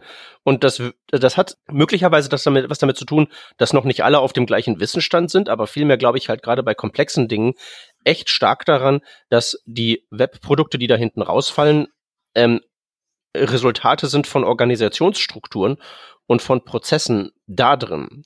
Und das ganze Technische ist da ein Bestandteil von. Dazu passt ja das mit der technischen Schuld auch. Also du musst ja auch Prozesse haben, die das zulassen, dass du, also die das sozusagen einpreisen, dass du technische Schuld aufarbeitest. Eben. Also immer wenn, immer wenn ich halt irgendwie in, in eine Firma reingucke und äh, sagen wir mal so, dass äh, Feuer aus der Mülltonne halt mehrere Stockwerke hoch ist das liegt halt nicht daran, dass da nicht, dass, dass da äh, die Damen und Herren, die da den Code schreiben, es nicht drauf hätten. Die sind möglicherweise da jetzt irgendwie zu tief ins Wasser rein und äh, ne, es steht ihnen bis zum Hals und so. Das mag ja alles sein. Aber das Problem, das ich dann da meistens diagnostiziere, ist nicht vor dem Bildschirm mit dem Code drauf, sondern ist vor Bildschirm mit anderen Inhalten befindlich oder halt einfach struktureller Natur weil irgendwie, ähm, weiß ich nicht, Turnover Rate oder irgendwie Konzeption und irgendwie jeden Tag was Neues. Und jetzt musst du da Blockchain einbauen. So, sowas halt. Sowas halt. Ich meinte das mehr so auf Organisationslevel. Was jetzt diese Gehälter angeht, ist das ja die Aufgabe der Firma, äh, das irgendwie zu regeln. Und es, also ich kann mich durchaus an die Zeit erinnern, da wurde Frontend noch deutlich anders bezahlt als jetzt Backend. Ähm, ich denke, so ein reines Bauchgefühl, ohne die genauen Zahlen zu kennen, glaube ich immer noch, dass Frontend äh, nicht auf dem gleichen Level ist wie andere, die richtigen Programmiersprachen. Ähm, aber auf der anderen Seite gibt es was ganz anderes, nämlich dass das Web in dem Sinne deutlich größer geworden ist, deutlich komplexer geworden ist, weil wir haben ja jetzt die Technologien, um mehr zu machen, damit jetzt fancy dancy Radio Buttons, fancy dancy Sachen danach machen das heißt, Frontend-Entwickler und Frontend-Entwicklerinnen müssten sich jetzt auch erst in, in kürzester Zeit wahnsinnig viel beibringen. Ähm, es hat mal angefangen mit, wir werden jetzt responsive, aber das äh, responsive ist schon lange nicht mehr das einzige Thema, sondern wir müssen ja wirklich den ganzen NPM-Stack, ähm, alle möglichen Bundler kennen, die Frameworks unterscheiden können und äh, Web Components lernen. Und dann brauchst du schon auch in Firmen die richtigen Personen, die richtig bewerten können, ob eine Person jetzt einfach nur da ist, weil man in dem Beruf viel Geld verdient, ob eine Person eigentlich nur so ein bisschen einen, einen Button-Component schreiben kann oder ob diese Person tatsächlich auch einen, einen Error debuggen könnte. Und auf der anderen Seite hast du den Druck vielleicht auch von der Firma gegeben. Wir müssen jetzt aber Leute einstellen, weil wir wollen die Features durchbringen. Und äh, ist halt eine schwierige Situation. Ich bin da durchaus dagegen, um jetzt mal auch was Provokatives zu sagen, dass wenn du jemanden kommst, der äh, irgendwie frisch von der Uni kommt oder frisch aus dem Bootcamp kommt und sagt, ich hätte gern 70.000, ich habe gehört, das wäre hier normal beim Informatiker-Dasein, finde ich schwierig, würde ich vielleicht nicht geben. Auf der anderen Seite kenne ich auch Senior-Entwickler, Senior-Entwicklerinnen, denen würde ich gerne das dreifache Gehalt einfach geben, weil sie die Arbeit von zehn Personen gleichzeitig machen. Äh, ist jetzt in Deutschland nicht so üblich, so das äh, drei-, vierfache Gehalt zu bekommen. Manchmal wäre es allerdings auch fair. Ähm, ja, aber wie gesagt, was, was machst du denn, wenn, wenn du musst jetzt wachsen? Wir brauchen neue Features, wir brauchen neue Features, wir müssen Leute einstellen und es gibt nicht so viele und Person ist jetzt gut genug. Vielleicht stellen wir mal an. Also äh, ist jetzt, ich bin jetzt im Startup, ich habe jetzt dieses Problemchen nicht so, wir sind nicht so viele Leute. Aber der Hans hat auch letztens was ganz Spannendes gesagt. Ähm, es ist natürlich schwierig, darüber zu reden, wenn nicht da ist und nicht darauf antworten kann. Er hatte nur auch gemeint, ein Vorteil an neuen Personen ist auch immer, dass die so einen neuen frischen Wind reinbringen und neu auf Sachen schauen können.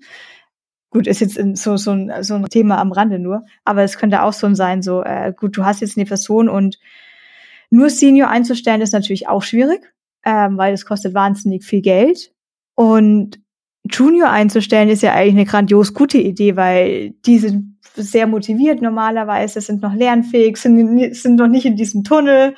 Ähm, dann brauchst du aber auch die richtigen Mentoren und Mentorinnen in der Firma. Und das sind oft die, die auch sehr gut sind und dann vielleicht auch diejenigen, die oft keine Zeit haben, weil sie dann doch wieder äh, bei Projekten alles Mögliche machen müssen. Das waren jetzt total viele Themen. Ich bin äh, ja, mega geflasht. Ich bin tatsächlich bei der Button Component zuerst hängen geblieben, weil ich kurz an Manuel Matusovic denken musste, an HTML Hell. So wie ja. viele Zeilen brauche ich, um Button zu machen? Hat er neulich was gepostet? 20 Zeilen waren es, glaube ich, oder? War das irgendwas gepostet die Tage? Hat das nur Div-Tab-Index. Irgendwas, irgendwas komisches war das neulich wieder. Aber das mit den, mit den, mit den Seniors und Geld und überhaupt fand ich jetzt irgendwie mega interessant. Die Frage ist ja, was ist überhaupt ein Senior? Also ich du hast das jetzt irgendwie gesagt, man irgendwie wird es denen mehr Geld geben und Juniors sind ja irgendwie auch gut und die muss man aber irgendwie mentoren. Die Frage ist halt, was ist ja irgendwie ein Senior? Ist das irgendwie der Typ, der das seit 20 Jahren macht oder also was kennzeichnet den eigentlich? Also das was? ist ja bei jeder Firma anders und auch das finde ich wirklich ein Problem, wenn du äh, eine Firma bist, die sagt, bei uns heißt Senior ein bisschen was anderes und jemand bewirbt sich bei dir und sagt, ich bin Senior Dev und du sagst als Firma, wärst du bei uns aber nicht, ähm, hast du auch das Problem, dann will die Person vielleicht auch nicht gerade bei deiner Firma anfangen, wenn du da noch nicht mal dein, deinen Senior-Titel bekommst. Vielleicht hat es dann noch nicht mal was mit dem Gehalt zu tun. Ähm, ich würde auch die Meinung vertreten, dass nicht jeder muss Senior sein. Ich, ich finde Professional auch eine wunderbare Stufe. Ich würde es auch gar nicht Intermediate nennen. Ich würde es auch vielleicht Mid-Level nennen, aber ich würde es gar nicht Intermediate teilweise nennen, weil für mich ist Senior eine Person, die auch sehr viele andere Aufgaben hat. Also wo wirklich dieses ganze Mentoring dazu kommt, äh, wo Architekturentscheidungen dazu kommen und noch etliche Sachen mehr. Und es kann auch jemand einfach extrem gut im Professional-Bereich sein, ohne Mentoren zu müssen, ohne Architekturentscheidungen treffen zu müssen. Also sprich, du würdest das mehr so slicen, nicht entlang von ähm, Kompetenz, sondern äh, von Verantwortlichkeiten. Aufgaben, Jemand kann sehr ja, kompetent sein, ja, aber sagt halt eben so dieses ganze Mentoring und Architektur Großwurf machen ist nicht meins. Ich schrubbe, wie du so schön gesagt hast, lieber Komponenten. Weil das ist mein Ding. Es, es, es gibt ja eh schon so zwei äh, Bereiche, die jetzt gerade modern werden. Die eine so in die Principal-Richtung, die anderen vielleicht auch mehr in die Leadership-Richtung. Ähm, was ich immer noch so ein bisschen vermisse, ist einfach so einfach ein extrem guter, extrem gut im Bereich Professional zu sein, ohne Leute leiten zu müssen und ohne Projekte leiten zu müssen. Es ist so, vielleicht ist es ein deutsches Ding, ich weiß nicht ehrlich gesagt, wie es in anderen Ländern ist, aber es ist immer dieses, ich muss auf die höchste Stufe. Und äh, dann hast du halt auch Firmen, die sagen, ja gut, wenn du mehr Gehalt möchtest, ist nur mit einem Beförderung äh, zusammen. Das heißt, man muss dann halt Senior werden, wenn man jetzt mehr Gehalt bekommen möchte. Ich, ich muss jetzt echt den Yoshi auch ansprechen. Gibt es bei dir sowas wie, wie Seniors oder gibt es diese Abstufungen in Rollen? Ich finde das, ich finde das immer recht cool irgendwie, dass dieses, dieses auf diesen Titeln rumgereiht. Also ich meine, ich verstehe natürlich irgendwie, dass man irgendwie eine gewisse Differenzierung schaffen will, aber ich finde das immer recht spannend, irgendwie so, ähm, ich habe das Gefühl, dass manchmal irgendwie immer mehr Titel erfunden werden, wenn jetzt um nach oben hin irgendwie noch mehr Abstand irgendwo anders hin irgendwie zu zeigen. Keine Ahnung wie. Also ich wüsste jetzt noch nicht mal, was ein Principal ist. Oder um Geld sagen. zu sparen. Oder Staff Engineer. Keine Ahnung, was das ist, aber. Man kann auch ganz viele Level nach unten erfinden. Das geht auch. Das da fängt man nämlich bei Level 1 an mit Beste. und dann ist ja, da ist ja nach oben alles offen. Also, und es gibt ja auch die äh, Seniors und Art Directors, die gibt's ja dann statt einer Gehaltserhöhung, kriegt man eben den Titel, damit man ähm, mit dem kokettieren kann. Und dann äh, Genau, dafür gibt's halt dann nicht so viel Geld, aber immerhin bis jetzt hier unser Aushängeschild so. Also ich will ja nicht trollen, ne? aber ich meine, wenn man nicht mal auch nur im Ansatz Einheitlichkeit darüber hat, wie man überhaupt seine Entwicklerschaft einteilt, finde ich, finde ich ja mein Eisenbahnargument gar nicht mal mehr so schlecht. So auf Organisationsniveau. Wir wissen nicht mal, wie wir sie alle nennen sollen, wie wir sie einteilen, ob wir sie überhaupt einteilen sollten. Aber die Organisationen wissen genau, was sie tun. Ich bin da ja nicht so überzeugt von. Es ist ja auch, es ist ja auch an vielen Stellen so, dass, dass, dass diese, äh, dass diese, diese Titel ja oftmals auch irgendwie nichts mit tatsächlicher Leistung oder Fähigkeit oder Leistungsfähigkeit zu tun haben. Also gefühlt. Also ich meine, ich war relativ lang in dem Unternehmen. Ich sage jetzt auch gar nicht welches.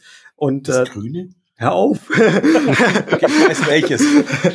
ähm, und äh, da war es halt irgendwie festgelegt, auch zumindest damals, wahrscheinlich hat sich das jetzt geändert, ähm, aber da war es lange Zeit so festgelegt, okay, du musst irgendwie x Jahre in dieser Gehalts- und äh, Titelstufe verbringen, bevor du überhaupt quasi in die nächste kommst. Und ähm, da war auch dann wirklich so Aussage im Raum wie, also Nico, deine Leistung ist gerade eigentlich relativ egal, also gib dir nicht so viel Mühe, ähm, es geht nicht schneller. Und, ähm, und, und das fällt mir nur gerade dazu ein als Anekdote. Das ist natürlich hoffentlich irgendwie so die Ausnahme, aber das fällt mir so ein, dass halt einfach auch so ein Titel oftmals irgendwie relativ wenig Aussagekraft hat. Und äh, da gibt es so einen Begriff, wie heißt der? Dark Mass Developer, was ist das? Ja, genau. Schilder den mal ganz kurz, ich finde das so spannend. Ach, ich weiß auch nicht mehr, wo das herkommt, aber ähm, also im anderen Kontext irgendwie äh, mal, mal dieser Begriff irgendwie Da- Dark Matter Developer oder sowas, ähm, qu- quasi Entwickler, die man nie erreichen kann, weil sie, weil sie quasi keinen öffentliche, keine öffentlichen Auftritt haben, äh, aber eigentlich gut sind in ihrer Sache und einen guten Job macht, so wie ihr es gerade beschrieben habt, irgendwie die gar nicht, die, die, die, die wollen irgendwie, die brauchen diesen ganzen, diesen ganzen Briborium irgendwie nicht, sondern die machen einfach einen guten Job äh, vielleicht sogar einen sehr guten Job, aber sie sind irgendwie eigentlich nicht sichtbar. Ähm, das meinst du jetzt? Also Genau. das, das, Und auch ohne jetzt irgendwie so, ich bin der Senior oder irgendwas, sondern die, die, die machen, Ja. machen das weg, übernehmen Verantwortung, aber haben, sind jetzt irgendwie auch gar nicht so präsent oder weiß ich nicht, das, das ist irgendwie so die andere Richtung an der Stelle. Also diese Titel finde ich ganz schwierig irgendwie. so jetzt, also nachdem du mehrfach versucht hast, den schlafenden Hund neben dir zu lassen, übrigens bin ich überhaupt nicht eingeschlafen, äh, darf ich euch, ich bin in einer sehr bequemen Situation hier, weil ich eigentlich nichts äh, nichts zu tun habe, außer euch zuzuhören. Darf ich euch noch ein Thema spendieren? Also eins, das mir die ganze Zeit jetzt schon durch den Kopf geht, es geht so ein bisschen weg, also ihr müsst da nicht drauf eingehen. Ich würde gerne das Thema Nachhaltigkeit mal noch irgendwie mit ins Spiel bringen. Ähm, hat jetzt gerade mit der Diskussion nichts zu tun, aber ich würde eure Meinung dazu interessieren oder ich würde euch gerne drauf loslassen. Ähm, wir sprechen über, ihr sprecht über Komplexität im Web. Ich, ich komme jetzt einfach mal mit so, mit so einer These und sag, also vor 20 Jahren oder vor 15, sage ich egal, hat es mich unglaublich viel weniger Energie, und zwar in jeder Form, gekostet, um eine Zeile CSS zu deployen. Ähm, was sagt ihr dazu? Also was ist das für ein, für ein Aspekt der Komplexität, die wir, die wir uns eingekauft haben? Das hast du die Tage gehabt, ne? Was du Ich, gemeint? naja, das ist ein Thema, das mich irgendwie immer wieder umtreibt. Also ich meine, ich weiß nicht, wie viele Pipelines ich heutzutage durchlaufen muss. Äh, und, und, und also wo, wo fängt das eigentlich an? Also um am Ende irgendwie eine Zeile äh, CSS zu deployen. Oder das, ich, das jetzt einfach nur, ich habe es mal auf die Spitze getrieben, aber Mhm. ähm, also ich sag mal, wir, hier sind wahrscheinlich mehrere Personen, die vor vielleicht 20 Jahren oder vielleicht sogar noch länger äh, schon angefangen, ihre erste Webseiten äh, äh, hochzuladen, vielleicht damals mit dem Texteditor oder mit Dreamweaver oder keine Ahnung was und einem FTP. Und ich glaube, Frontpage. war, ja, also Frontpage 95 war mein erstes Tool, kann ich euch sagen, erste lizenzierte Software. Ähm, es, also natürlich hatte das irgendwie alles sehr, sehr viel Faustkeilartiges, schon klar, aber ich meine einfach nur, sich das mal jetzt kurz so, diese Distanz, diese Strecke, die wir seit da gemacht haben, wie teuer ist eine Zeile CSS mit allem drum und dran? Ähm, ich, ich würde euch gerne diesen Impuls mal einfach kurz geben, wenn ihr über Komplexität sprecht. Mich würde auch interessieren, wie, was euer Blick da drauf ist. Ah, Du meinst jetzt Nachhaltigkeit auch jetzt nicht im betriebswirtschaftlichen Sinne. Ich habe das absichtlich mal offen gelassen, ja. Das sind, sind ganz viele Aspekte, aber also was ist sozusagen der Aufwand und also das Thema technische Schuld gehört dann natürlich irgendwie auch mit rein. Also es, Mhm. wirklich, ich meine es wirklich auf der einen Seite total pragmatisch. Also wie viel Strom brauche ich, um eine Zeile CSS zu deployen? Wirklich, ohne Mist. Das geht Ja. mir die ganzen Tag, ganz, ganz Zeit durch den Kopf irgendwie. Wie viele Pipelines muss irgendwie eine Zeile CSS durchlaufen, damit die endlich auf einer Webseite ankommt? Ähm, jetzt, jetzt spreche ich wirklich über so ein, so, ich spreche über ein Atom, ja, wo ich sage, Mhm. also da habe ich jetzt persönlich überhaupt keine Schmerzen daran, am offenen Herzen zu äh, operieren und ich würde sofort auch einfach ein FTP aufmachen und das Ding einfach in der Website ändern. Das muss irgendwie keine Unit-Tests durchlaufen, gar nichts. Also wirklich einfach rein damit. Mhm. So äh, diesen Aspekt. Ich habe es absichtlich offen gelassen. Ja, ja, aber ich meine, zu dem betriebswirtschaftlichen hatte ich letztens tatsächlich mal einen Gedanken, als ich genau in der Situation war, irgendwie so hier ein bisschen eine Zeile CSS ändern, ändern, mach das mal eben hier grün. Und dann deploy das mal im Sinne von, das wird dann irgendwie mit Git wohin gepusht und dann geht dieses Platform as a Service Ding los und baut irgendwie erstmal ein komplettes Linux neu und dauert irgendwie ewig lange. Und ich habe mir da schon gedacht, ja wunderbar, äh, kannst du auch irgendwie Bitcoin meinen. Ist, äh, da, äh, da, da, meine Rede, meine Rede ohne Mist. Ich habe mir diesen Tag, ja, Entschuldigung, ich wollte dich nicht unterbrechen, aber ich habe mir wirklich, ich gebe, ich gebe dir kurz noch einen Gedanken.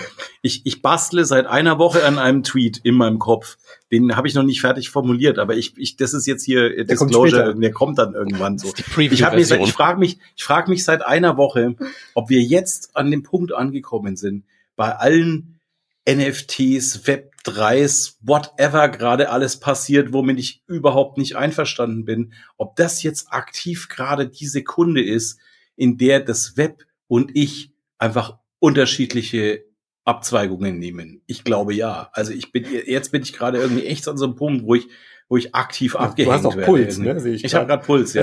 Ähm, ja, der also wirklich, der, also und das der ist schlafende Riese spricht zu viel. Ja, ja, der schlafende Hund. So, jetzt schlafe ich wieder ein. Also bitte, go for it. Nee, also alles, was ich halt nur sagen wollte dazu war ähm, im Prinzip, also da wird ziemlich viel Arbeit verrichtet dafür, dass ich eine Zeile CSS pushe. Äh, äh, mein Schluss war halt, die Arbeit wird halt auch nicht für mich verrichtet, sondern für den Plattformanbieter, damit der einen Grund hat, mir so viel Kohle abzuknöpfen, wie er da mir abknöpft, im Vergleich zu, ich betreibe halt einfach irgendwo einen Server bei irgendeinem so günstigen Hoster.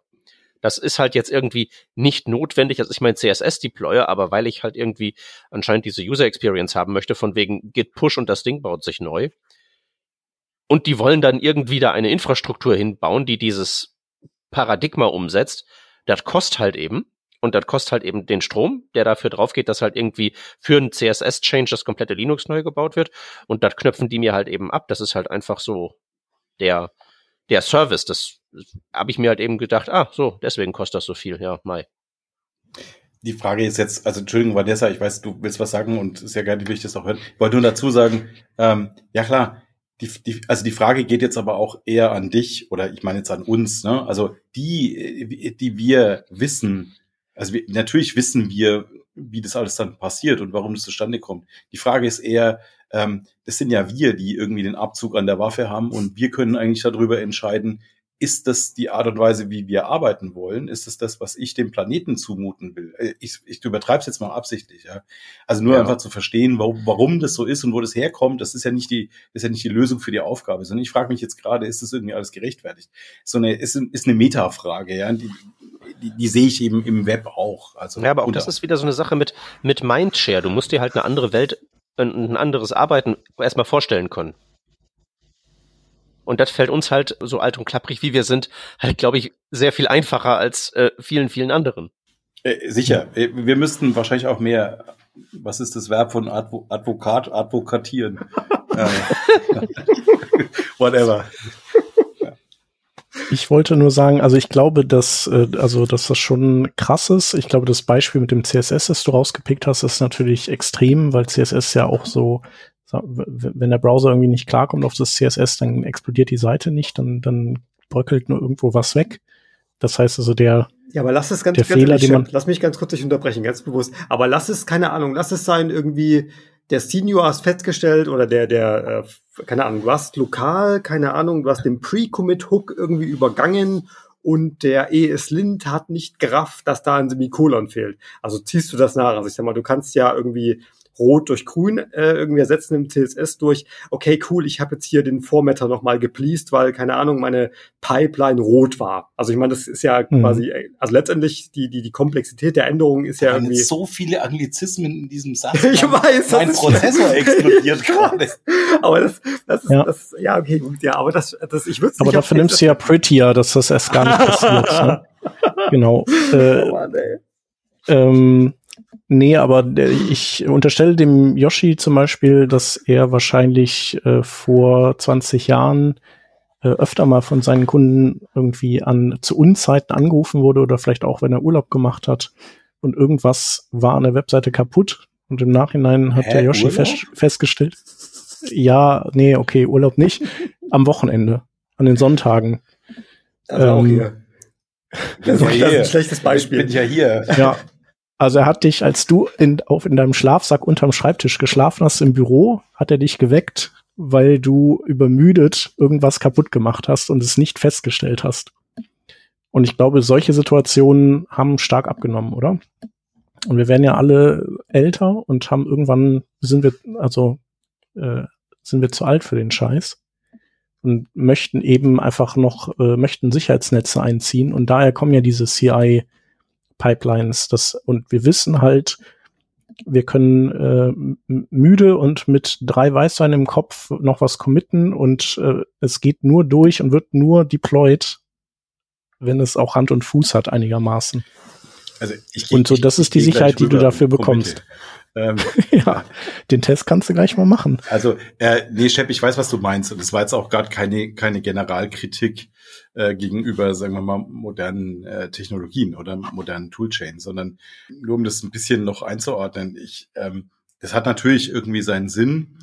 Ich glaube aber, ähm, dass das ein gutes Beispiel ist dafür, wie wir da auch äh, gewaltig übers Ziel hinausschießen können. Und ähm, also das ist ja nicht nur so, dass es irgendwie dieser eine Fall ist, äh, wo ich dann irgendwie eine Pipeline laufen lasse und sehe, dass irgendwie alles passt und dann kann ich äh, in Ruhe ins Bett gehen, sondern diese Pipeline läuft nicht einmal, sondern läuft bei jedem Commit von jedem, der an diesem Projekt arbeitet. Und das ist irgendwo, also, also am Ende ist es eine Unverhältnismäßigkeit, äh, die da auch, also ich, glaube, man kann das niemandem einzeln explizit vorwerfen, dass er da einfach äh, zu unwissend mit dem ganzen Zeugs umgeht, sondern und das ist, glaube ich, auch ein, ein, ein, ein Thema, das irgendwie auch diesen ganzen Frameworks, über die ihr vorhin gesprochen habt, von denen ich übrigens überhaupt keine Ahnung habe, ähm, inhärent ist, nämlich die machen einem, ähm, die, die machen einem das Leben so einfach, dass man über viele Dinge gar nicht mehr nachdenkt.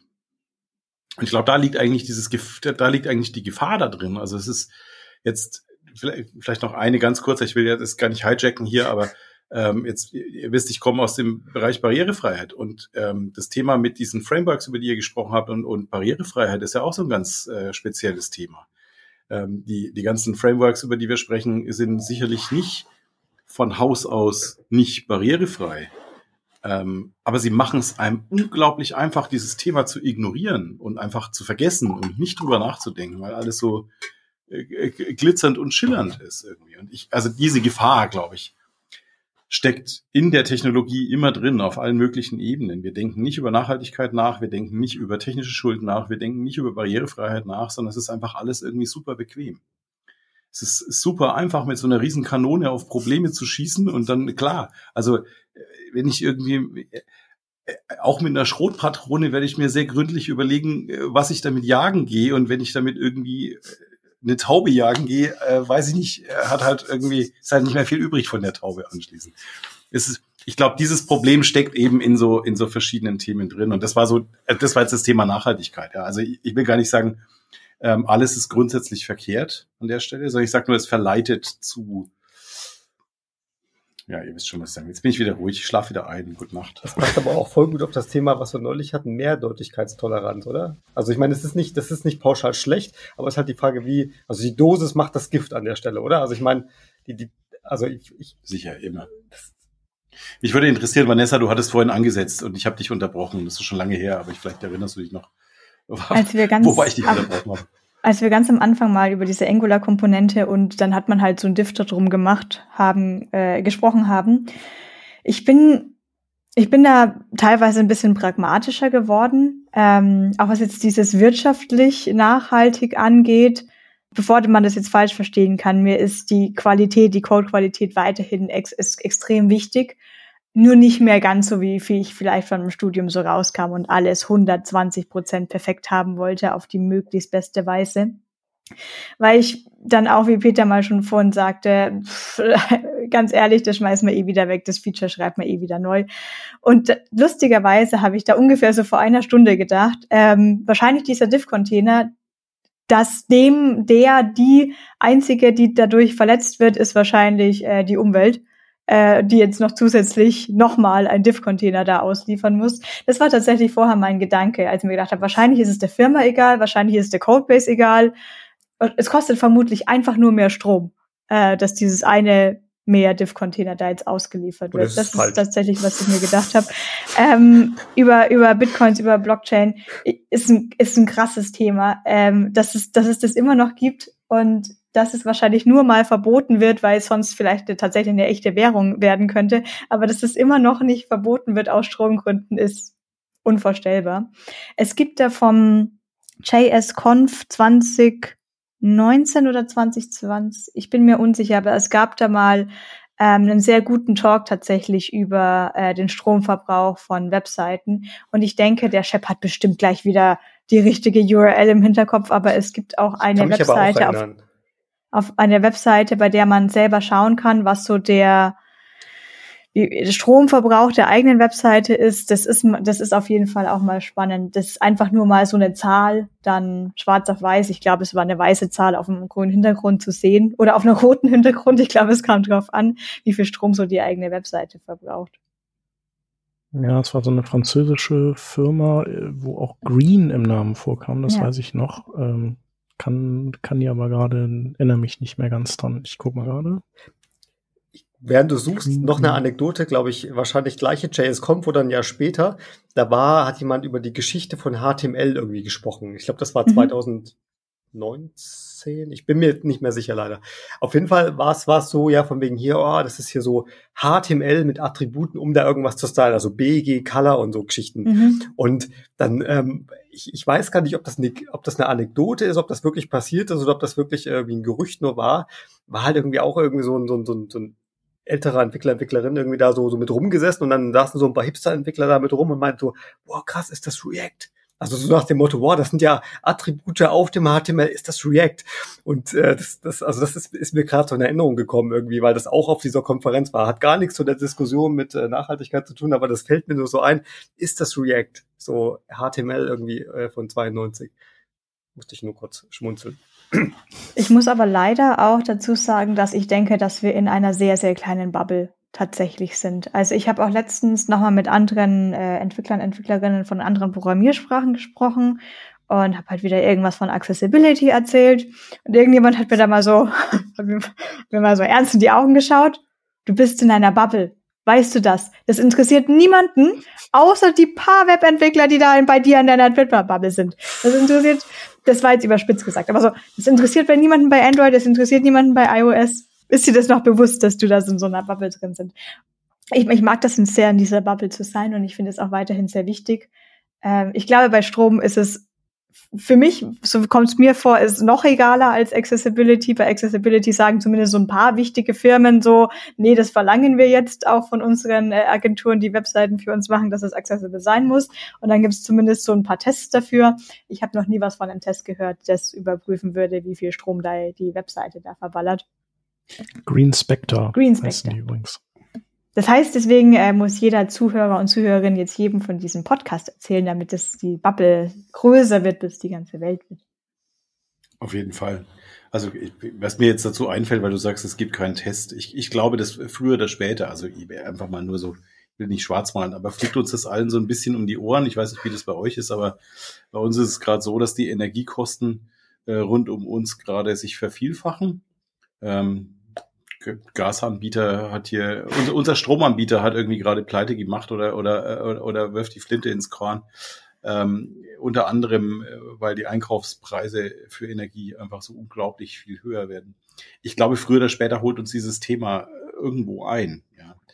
Ähm, wie gesagt, es ist, ist gar nicht mal unbedingt jetzt mein, mein ausschließliches Thema, oder, aber ich glaube, das ist ein Aspekt der Komplexität, über die wir da gerade sprechen, den man auch nicht vernachlässigen kann. Und da steckt auch so ein bisschen ähm, sagen wir mal, eine Aufgabe oder eine Pflicht für uns alle irgendwo auch mit drin. Und diese Fahrlässigkeit, die wir zum Teil begehen, indem wir ohne nachzudenken Komplexität in Kauf nehmen, ähm, kann sehr weitreichende Folgen haben. Auch in die Richtung. Ja. Es klingt jetzt so, als wollte ich was Dramatisches sagen und damit den Schluss einleiten. Das war gar nicht meine Absicht übrigens. Ähm, wir schneiden es einfach ans Ende dann. Sehr gut. Ja, aber tatsächlich ist es ja auch so, dass natürlich, du kannst ja teilweise auch nicht mehr mit jeder Kiste entwickeln, weil äh, auch da, da hast du das dann quasi deine, deine Pipeline auf dein, deiner Maschine, die ist Jetzt dann, die frisst so viel Rechenleistung. Ha? Sag nichts gegen meinen Laptop. Geht's denn schnell oder nicht schnell? Was bei meinem Laptop geht sehr schnell. Na siehst du. Genau, aber äh, wahrscheinlich auf so einer, äh, so einer Dell-Klappergurke vielleicht dann auch nicht mehr so ganz. Also mein Laptop. Äh, du hast keine Dell-Klappergurke, du hast ja einen Dell XPS, das weiß ich ja, das Ach, ist ja eine coole Kiste mit einem neuen Akku. Ich habe eine neue Tastatur hier jetzt übrigens. Sie haben ich noch nicht verbaut, Oh, aber ja, ja. die ist noch nicht hier drin. Ja, cool. Ähm, ich habe ja auch einen Dell XPS, aber es gibt ja zum Beispiel äh, hier ich weiß, du Dell Klappergurke Inspiron, ja das sind. Ja, ja, eben. Genau, aber die haben ja wirklich Klappergurken. Also, so wie eigentlich alle PC-Hersteller ihre Klappergurken haben. Genau. Und damit macht es dann auch teilweise nicht mehr so viel Spaß. Und das finde ich aber auch wiederum krass halt irgendwie. Also wir haben ähm, in, in, also vor, also bis vor ein paar Wochen hatte ich quasi noch äh, offiziell eine, eine Firma, da bin ich jetzt nicht mehr dabei. Und da haben wir eine Junior-Entwicklerin eingestellt oder Quereinsteigerin an der Stelle.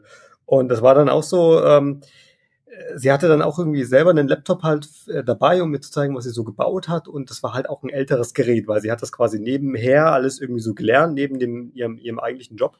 Und ähm, das war dann auch so. Sie hat dann irgendwie so alles angeworfen, sie hat dann mit React was irgendwie gebaut und äh, mir das dann zeigen wollen. Und hat sie am Ende auch gemacht. Und, ähm, und das war halt wirklich so, du hast halt gemerkt, so, sie, sie, sie startet den, den, den, Node-Server und das Ding, äh, ich dachte so, krass, der Flughafen ist doch gar nicht so nah. Und das, also, das ist halt irgendwie auch schon so dieses Ding, was ihr gerade gesagt habt. Also ich meine, du musst halt auch echt potente Maschinen hinstellen, um, um, um vielleicht am Ende irgendwie was äh, hinzustellen, was, äh, keine Ahnung, 100 Zeilen Code hat, um, keine Ahnung, drei Buttons und irgendwie ein bisschen Text zu haben. Das ist halt irgendwie auch krass an der Stelle, was, was da auch für, für, für Aufwand halt mit so einer Kiste betrieben werden muss, um eigentlich was total Einfaches zu kriegen. Ja. Ja, die sind ja auch obendrein viel schneller geworden. Also ich meine, wie schnell laufen die, wenn die auf Anschlag laufen? 4, 5 Gigahertz, 4 bis 5 Milliarden äh, Takte pro Sekunde, die die irgendwas zusammenrechnen. Und trotzdem wartet man dann da seine Minute, bis der ganze Krempel zusammengebaut ist. Ja, das ist schon, schon krass. Ein letzter Punkt, der mir jetzt noch gerade eingefallen ist, äh, zurückzukommen auf das Thema der Komplexität im Web und vor allem, was das ganze Tooling da betrifft.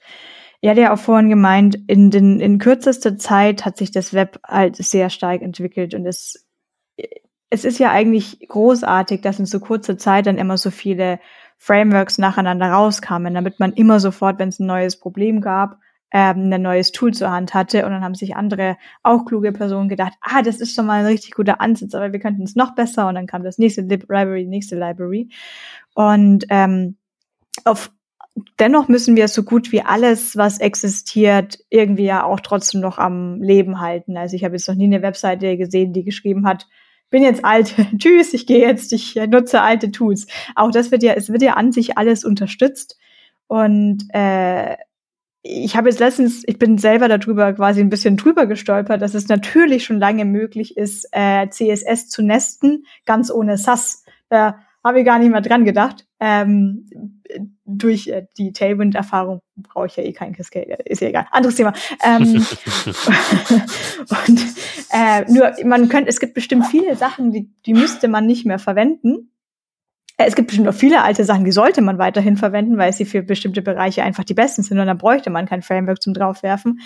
Ähm, aber trotzdem, es gibt natürlich die ganzen Lips noch und ich denke, es gibt einige Konfigurationen, die dann, keine Ahnung, wie viele Libraries laden von SAS angefangen zu vielleicht drei verschiedenen Bootstrap-Versionen, vielleicht noch dreimal, viermal React auf der gleichen Seite geladen, was vielleicht erstmal nicht auffällt, wo wir aber auch sehr viele Kilobytes äh, durch das Internet schicken, aufgrund, dass einfach der, der Tech-Stack einer, einer Applikation schon kompliziert geworden ist und sich niemand mehr so richtig auskennt, zu sagen, können wir dieses SaaS, brauchen wir das noch? Nee, das wird noch hier verwenden, aber können wir das refactoren? Wir wissen aber nicht, was passiert, wenn wir den Bereich refactoren. Wir lassen das so, wie es ist. Wir schippen dieses SaaS auch ein, einfach weiter mit. Also das mit der technischen Schuld war das ja ein Stück weit jetzt auch. Ich meine, ab einem gewissen Punkt äh, kannst du halt auch in so, in so, in so Architekturen auch nicht mehr reingreifen, habe ich das Gefühl. Also ich meine, das war jetzt das Beispiel auch, was ich jetzt vorhin gebracht habe mit den, mit den äh, zwei, dreimal Bootstrap. Das war halt auch so, ich habe das versucht dann zu bereinigen. Ich, ich habe da, glaube ich, weiß nicht, zwei Wochen rein investiert und wollte da einfach so auch so Komplexität rausnehmen. Und ich habe es kaum hinbekommen. Zum einen, weil halt irgendwie für diesen ganzen Kram keine Tests da waren. Und ähm, auch dieser, dieser Aufwand dann zu sehen, ähm, okay, äh, ist jetzt irgendwas rot statt blau geworden, um es mal ganz banal zu sagen, der war halt irgendwie enorm, weil er eben auch diese gesamte Toolchain erstmal laufen musste und ich irgendwie, keine Ahnung, fünf Sekunden warten musste, bis ich überhaupt im Browser irgendwas gesehen habe, bis dann das Backend irgendwas ausgeliefert hat, war es halt so, okay, cool, das war wirklich so ein Vortasten, so Takeshis Castle mäßig, ne? So ist so der Stein im Wasser. Geht der unter oder kann ich drauf laufen? Und äh, das, also ich glaube, irgendwann ist da, also ist halt auch Schluss mit, äh, äh, wenn wir so viel Komplexität und auch gleichzeitig technische Schuld aufgeladen haben, da auch wieder einen Weg rauszufinden. Gerade halt auch bei so großen Applikationen, die dann einfach weiterlaufen, so Zombies halt irgendwie. Und da will ja auch am Ende keiner mit arbeiten mehr, oder? Also jetzt mal ohne Scheiß. Also ich meine, wie attraktiv ist das irgendwie, an so einem Ding zu arbeiten? Und dann wieder diese These, ich glaube, technische Schuld äh, irgendwie aktiv irgendwie abzutragen oder nicht aufzubauen, kriegen doch die wenigsten hin. Weiß ich nicht. Also das habe ich so irgendwie rausgehört bei dem Thema von Vanessa oder was sie da gesagt hat. Das ist mir da sofort eingefallen. Also dieses, auch da wieder, diese krasse Komplexität, die du dann nicht mehr los wirst und wo auch keiner mehr hinfassen will, weil alles explodiert, oder nicht? Ja, also ich, ich muss noch kurz sagen, zu technischen Schulden hatte ich ja immer gesagt, äh, damit umgehen, äh, nicht abbauen. Das äh, betrachte ich so ein bisschen so ähnlich wie Staatsschulden. Äh, wenn die sich sozusagen in einem, in einem festen Prozentband bewegen, relativ zu, keine Ahnung, Größe des Projekts oder Umsatz oder was weiß ich, mag das ja auch ein um Umgang sein und da gibt es sicherlich unterschiedliche Auffassungen darüber, ähm, ab wann das zum Problem wird oder nicht. Ich würde sagen, Umgang mit technischen Schulden ist nicht notwendigerweise äh, ein äh, eine realistische Perspektive auf definitiven Abbau irgendwann haben, sondern ich habe das, glaube ich, letztens bei irgendeinem anderen Thema, als wir über Agile geredet haben, so als mhm. den Tschernobyl-Ansatz auch äh, benannt, wo man irgendwie was hat, was so schlimm ist, dass man da wirklich einfach nur einen Betondeckel drüber macht und gut ist. Ist ja not, ist ja auch ein Umgang und vielleicht je nach Art des Problems, also wirklich, wenn es eine absolute Kernschmelze ist, aber man es nicht wegkriegt, kann man ja auch machen. Also, ne? Das ist Umgang. Ja. Umgang ist nicht ja, notwendigerweise Abbau.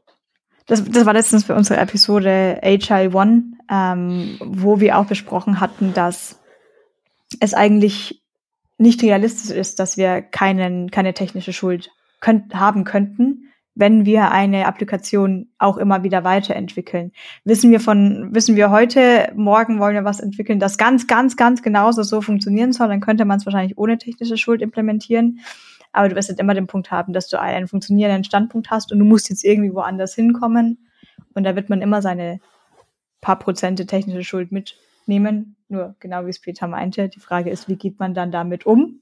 Was macht man damit? Oder macht man ein Tschernobyl draus oder macht man halt ein, weiß nicht, so ein, so ein Haus drauf, wo halt so ein paar Rohre sind da halt irgendwie ein bisschen merkwürdig, äh, und, aber es funktioniert schon. Oder vielleicht muss man das Ganze ja eher als einen Garten betrachten wo man dann halt immer mal so ein bisschen dran herum äh, bastelt und hier irgendwie einen Plan verfolgt und da was zurechtschneidet und dann ist da, irgend, da irgendwie die Blattläuse, muss man was dagegen tun und dann ist das dringend und dann muss man da mit der Chemiekeule draufhauen, auch wenn es nicht optimal ist, so. Vielleicht ist das ja das, das richtigere Bild, damit umzugehen, nicht so sehr Engineering und mehr so Gardening. Gardening gefällt mir deutlich besser als Häuser, weil Häuser stehen ja doch relativ robust. Das würde ich bei Code teilweise nicht behaupten. Code oh, das kommt drauf an, mit was für Häusern du das zu tun hast. Mit Deutschen, meinte ich jetzt. Und mit denen aus Stein. Nicht aus Pappe. Also ich denke, ich denke, beim Thema Nachhaltigkeit müssen wir uns fragen, äh, wie viel Tschernobyl können wir uns erlauben? Ähm, das ist, glaube ich, eine endliche Ressource. Ja. Ähm, nur mal so als Einwurf. So charmant ich den Vergleich ja auch finde. Ich finde dein Statement super. Das werden wir nicht irgendwie rausschneiden und aus dem Kontext reißen die Frage nach, wie viel Tschernobyl wir uns erlauben können. Die passt ja, auch auf sehr viele Situationen ganz ja, gut. Also ich, ja. Mhm, klar. ja. Ja, aber auch da die Frage halt irgendwie auch mit der Wirtschaftlichkeit am Ende. Also ich kenne das auch irgendwie so, ich kenne so äh, Projekte, wo man dann sagt, ja, wir fangen jetzt mal neu an. Wir kriegen das alte Ding nicht mehr gemanagt ähm, aus welchen Komplexitätsgründen auch immer, ja, wir müssen jetzt komplett neu aufsetzen, weil wir können da im Prinzip nichts mehr anfassen, ohne dass uns irgendwas total auf die Füße fällt. Macht ja irgendwie, irgendwie auch, sag ich mal, wirtschaftlich keinen Sinn manchmal an mancher Stelle. Also ich, also äh, ich weiß nicht, wie oft ihr das schon erlebt habt, wenn so, so Dinge, so gerade so Web-Applikationen mal wirklich so fünf, sechs Jahre entwickelt werden, auch so, so große Dinger irgendwie, äh, und dann stellt man fest, ja, scheiße, wir, wir, hier sind so viele Le Leckagen oder was weiß ich, die schief gehen. Wir, wir können eigentlich gar nichts mehr anfassen. Und das ist doch gefühlt der Super-GAU, halt irgendwie dazu sagen, ja, Bet Betondeckel drauf und wir bauen neu auf. Also ich meine, das, ist ja auch irgendwie, kriegst ja nichts mehr rangebaut. Also ich meine, du musst das ja irgendwie am Leben halten. Das will irgendwie auch gefühlt keiner machen, weil es nicht sexy ist. Also es ist dann nicht mehr so hier, ja, mach React, mach Vue, sondern okay, wir haben hier vor fünf Jahren selber was entwickelt, mach das jetzt mal. Ja, aber ich meine, so manche, so, so manches ähm, äh, äh, äh verstrahltes äh, Kobold-Trümmerfeld, über das dann eine XML-API gebaut wurde und wo man dann im Web-Frontend darüber auch noch erkennen kann, dass da Kobold drunter ist, wegen der, wegen der maximalen Länge der Inputs, ist halt auch nicht toll. Also, weißt du, manchmal ist vielleicht ja auch Abriss, die Abrissbirne ein, ein, eine willkommene Erlösung. Also so oft erlebe ich das jetzt nicht mit, dass wirklich Sachen neu gebaut werden. Also ich kenne mhm. halt schon die ganzen wichtigen Sprüche, das muss man dann mal neu bauen. Ähm, aber ich habe es selten, also ich habe es eigentlich selten miterlebt oder gehört oder erzählt bekommen, dass wirklich mal jemand was neu gebaut hat. Ich habe oft gehört, dass es geplant wird. Ich habe selten gehört, dass es gemacht wird. Ja, geplant, geplant habe ich gehört. Aber dann wurden halt auch mal dann tatsächlich die Kosten durchgespielt. Und dann, also ich hab's, ich hab's, weiß nicht. Die DKB hat eine neue App, die funktioniert jetzt tatsächlich. Sehr gut, DKB. Eine native App, die, großartig, die, die, ohne Die iOS-Geschichte oder was? Ja, es war iOS. Okay. Aber die haben jetzt drei Apps, glaube ich. Ich habe jetzt drei DKB-Apps und die eine funktioniert. Naja, also ich meine, das funktioniert halt eben tatsächlich. Also, ne, also spielt so ein bisschen da rein von wegen, was so von Außenperspektive manchmal aussieht, als könnte es gar nicht wirtschaftlich sein äh, mag dann halt eben doch funktionieren. Also irgendwie so, so, so eine Zombie-Applikation bauen, die halt ewig so mit Mühe am Leben erhalten wird. Also keine Ahnung, warum nicht, wenn es für dich funktioniert. Also ich kann dann ja eventuell irgendwie sagen, dass ich den Stromverbrauch irgendwie unschicklich finde, aber also das mit dem Deckel drauf, Tschernobyl-Applikation, äh, ich glaube, ich sehe das, ich würde das vielleicht gar nicht so als, als komplette Applikation sagen, dass man sagt, okay, jetzt muss man wirklich von Scratch mal anfangen. Aber ich denke, es gibt durchaus diverse Features, die man sagt, okay, die sind da jetzt. Ähm, ich weiß, ich, ich stelle mir jetzt so ein bisschen hier gerade Amazon vor, weil bei Amazon ähm, da, das sieht ja jede Seite teilweise komplett anders aus, sobald man mal den goldenen Pfad verlässt. Wenn man damals ein Passwort äh, resetten, kommt man auf eine Seite, die äh, schaut halt aus wie von 1996, als wäre es mit Frontpage gebaut worden. Die ist da auch noch. Und da hat man mhm. wahrscheinlich auch mal gesagt, Leute, die funktioniert, da können Leute ihr Passwort zurücksetzen. Mehr auch nicht, aber mehr müssen sie da auch nicht tun. Da werden keine Buttons angefasst, weil wir wissen nicht, was sonst passiert vielleicht. Ist jetzt nur ein Beispiel, ich weiß nicht von der Amazon-Webseite, aber nicht, dass ich da jetzt jemanden zu nahe drehe. Aber das können wir vorstellen, da macht man einen Deckel drauf und sagt, ja, mein Gott, die läuft halt so. Padding wird nicht geändert, hm. aber, aber läuft. Ja, und trägt ja möglicherweise auch zur gefürchteten Komplexität bei, indem diese Seite, genau diese, halt eben einen weiteren Button-Style zu den ungefähr 365 anderen Button-Styles von Amazon halt eben auch noch beiträgt. Man könnte es ja vereinheitlichen, da kann man bestimmt ein paar Zeilen CSS löschen, aber äh, wie du sagtest, funktioniert ja, was soll's. Spannend finde ich. Ich bin mir nicht sicher, ob es hundertprozentig stimmt, aber ich habe Artikel darüber gelesen, die meinen, es wäre auf jeden Fall so gewesen, dass Netflix angeblich auf ihrer Sign-up-Seite React entfernt hätte. Ähm, mit dem Grund, weil React natürlich erstmal dann ausgeführt werden muss, sobald es im Browser angekommen ist. Und sie haben das eben mit einer ganz so was wir gerade die ganze Zeit besprochen haben, sie haben einfach nur HTML und eine Form drauf gemacht. Und dass dadurch angeblich die äh, Conversion Rate im Prozentebereich deutlich erhöht wurde, dadurch, dass die Person nicht warten musste, dass die React-Applikation jetzt erstmal lädt, sondern die hatten gleich ihr Form-Input, haben ihre äh, Sign-up-Daten eingegeben und waren fertig. Was sehr spannend wäre, wenn es tatsächlich äh, so wäre. Ich kann es mir durchaus vorstellen, dass es stimmt. Ich bin auch der Meinung, dass man auf einer Sign-up-Seite kein Framework braucht. Tatsächlich nicht. Da braucht man ein Login-Feld und ein Passwortfeld. Das war's. Ich würde dem sofort glauben. Also wenn ich aus dem E-Commerce-Bereich weiß, dass wenige Millisekunden zu XY mehr Conversion führt, warum nicht auch da? Klar. Und sobald man sich ja eingeloggt hat, kann es ja langsam werden. Dann sind die Leute ja schon da. Dann haben wir sie ja schon. Dann haben wir sie ja schon. Die ja, ich würde vor allem die, die, die äh, Sign-Out-Seite würde ich irgendwie besonders teuer machen. Irgendwie. Ist, die, die, muss wehtun. Da kommt der Kryptominer rein. Ja, auf jeden Fall. So, äh, äh, Account löschen kostet irgendwie so und so viel Ethereum, so machen wir das. Oh, ich finde es auch ganz großartig, wenn man sich bei diversen Newslettern abmeldet und dann kommt aus technischen Gründen werden sie erst aus 48 Stunden gelöscht. Mhm. Ich verstehe. Da muss erstmal jemand zur Datenbank fahren.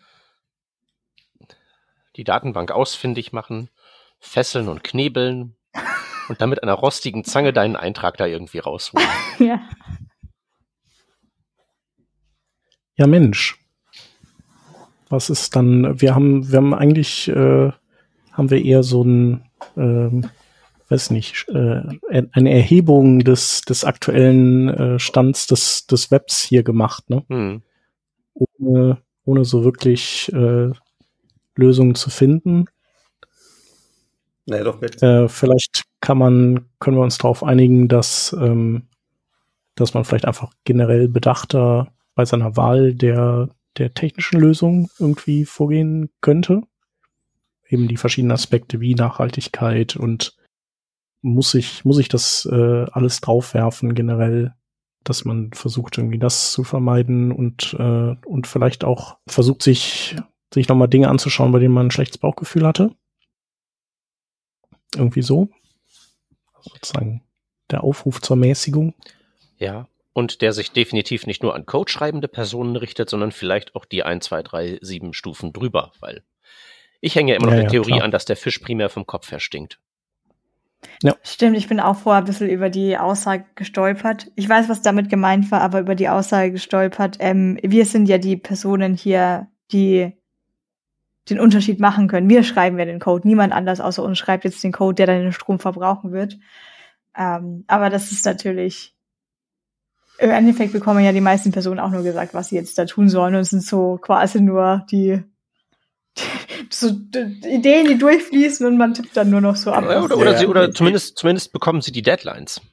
Ich, ich, ich weiß schon, was, was ihr sagen wollt oder was du sagen willst, Vanessa. Und ich glaube, dass, dass ich den Anlass zu dieser, ähm, zu diesem Satz gegeben habe. Aber äh, trotzdem muss ich den, glaube ich, an der Stelle nochmal iterieren, muss sagen, so genau, genau deswegen und oder, oder gerade weil wir gesagt bekommen, vielleicht, also jetzt vielleicht ich nicht oder wir nicht oder so, aber sag mal im Prinzip, weil, weil wir gesagt bekommen, sind wir trotzdem nicht raus aus der Nummer. Es ist immer noch unsere Pflicht, da auch unser, auch unser Päckchen zu tragen und vielleicht eben auch den Finger in diese Wunde reinzulegen und da trotzdem aktiv zu werden.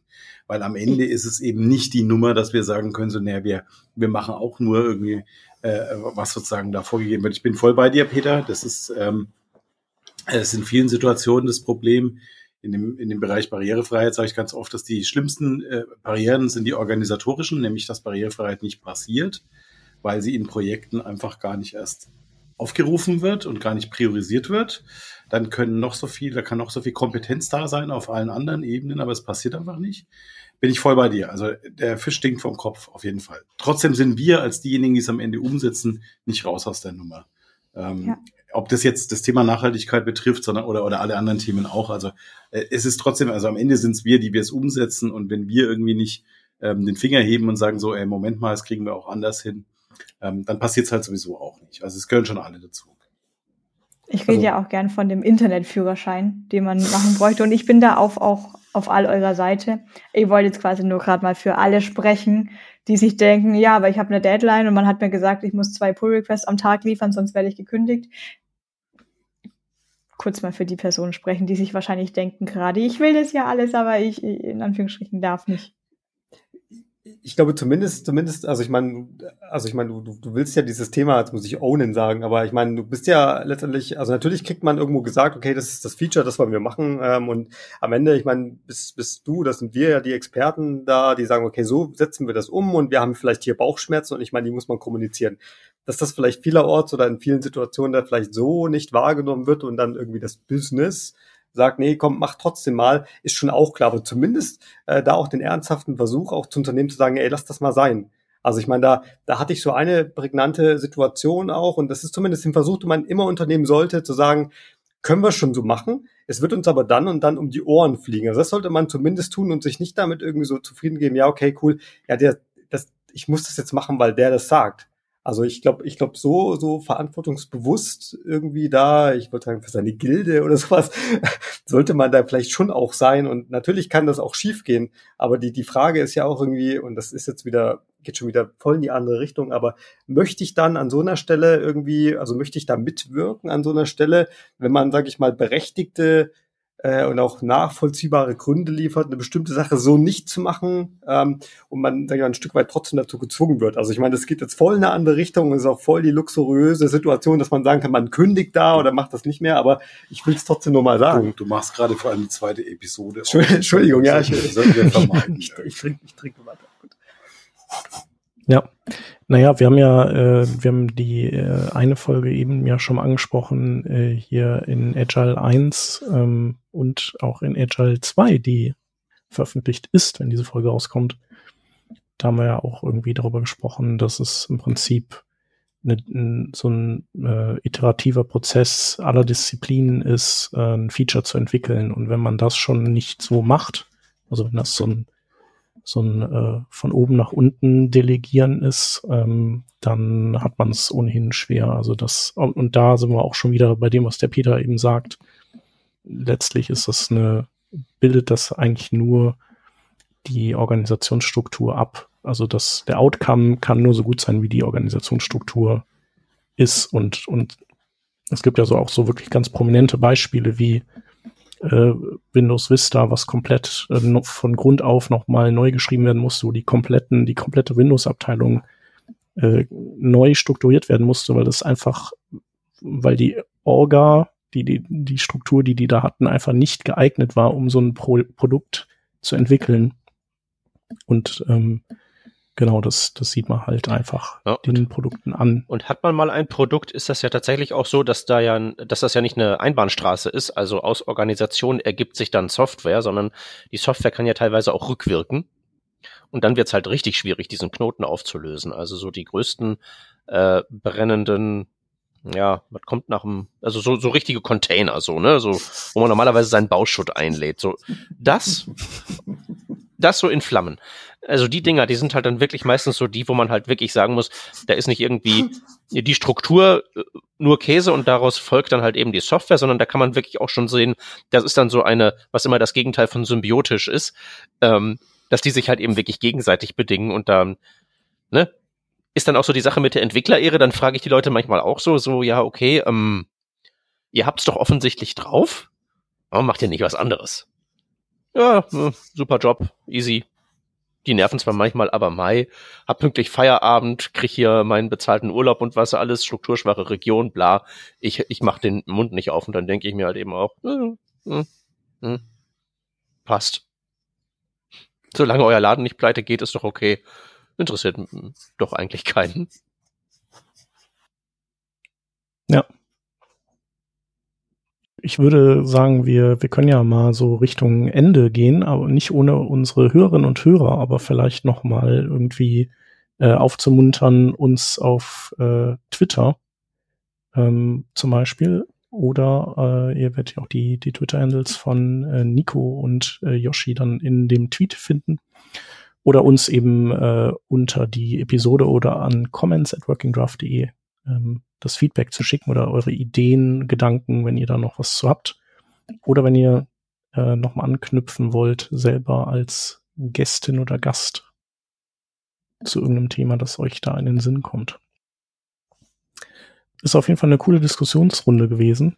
Und ich finde das äh, Sofa, das ihr da habt, das also wirklich so ein 1A, so äh, sagen wir mal Kaminrot-weiß kariertes Sofa oder gestreiftes eigentlich.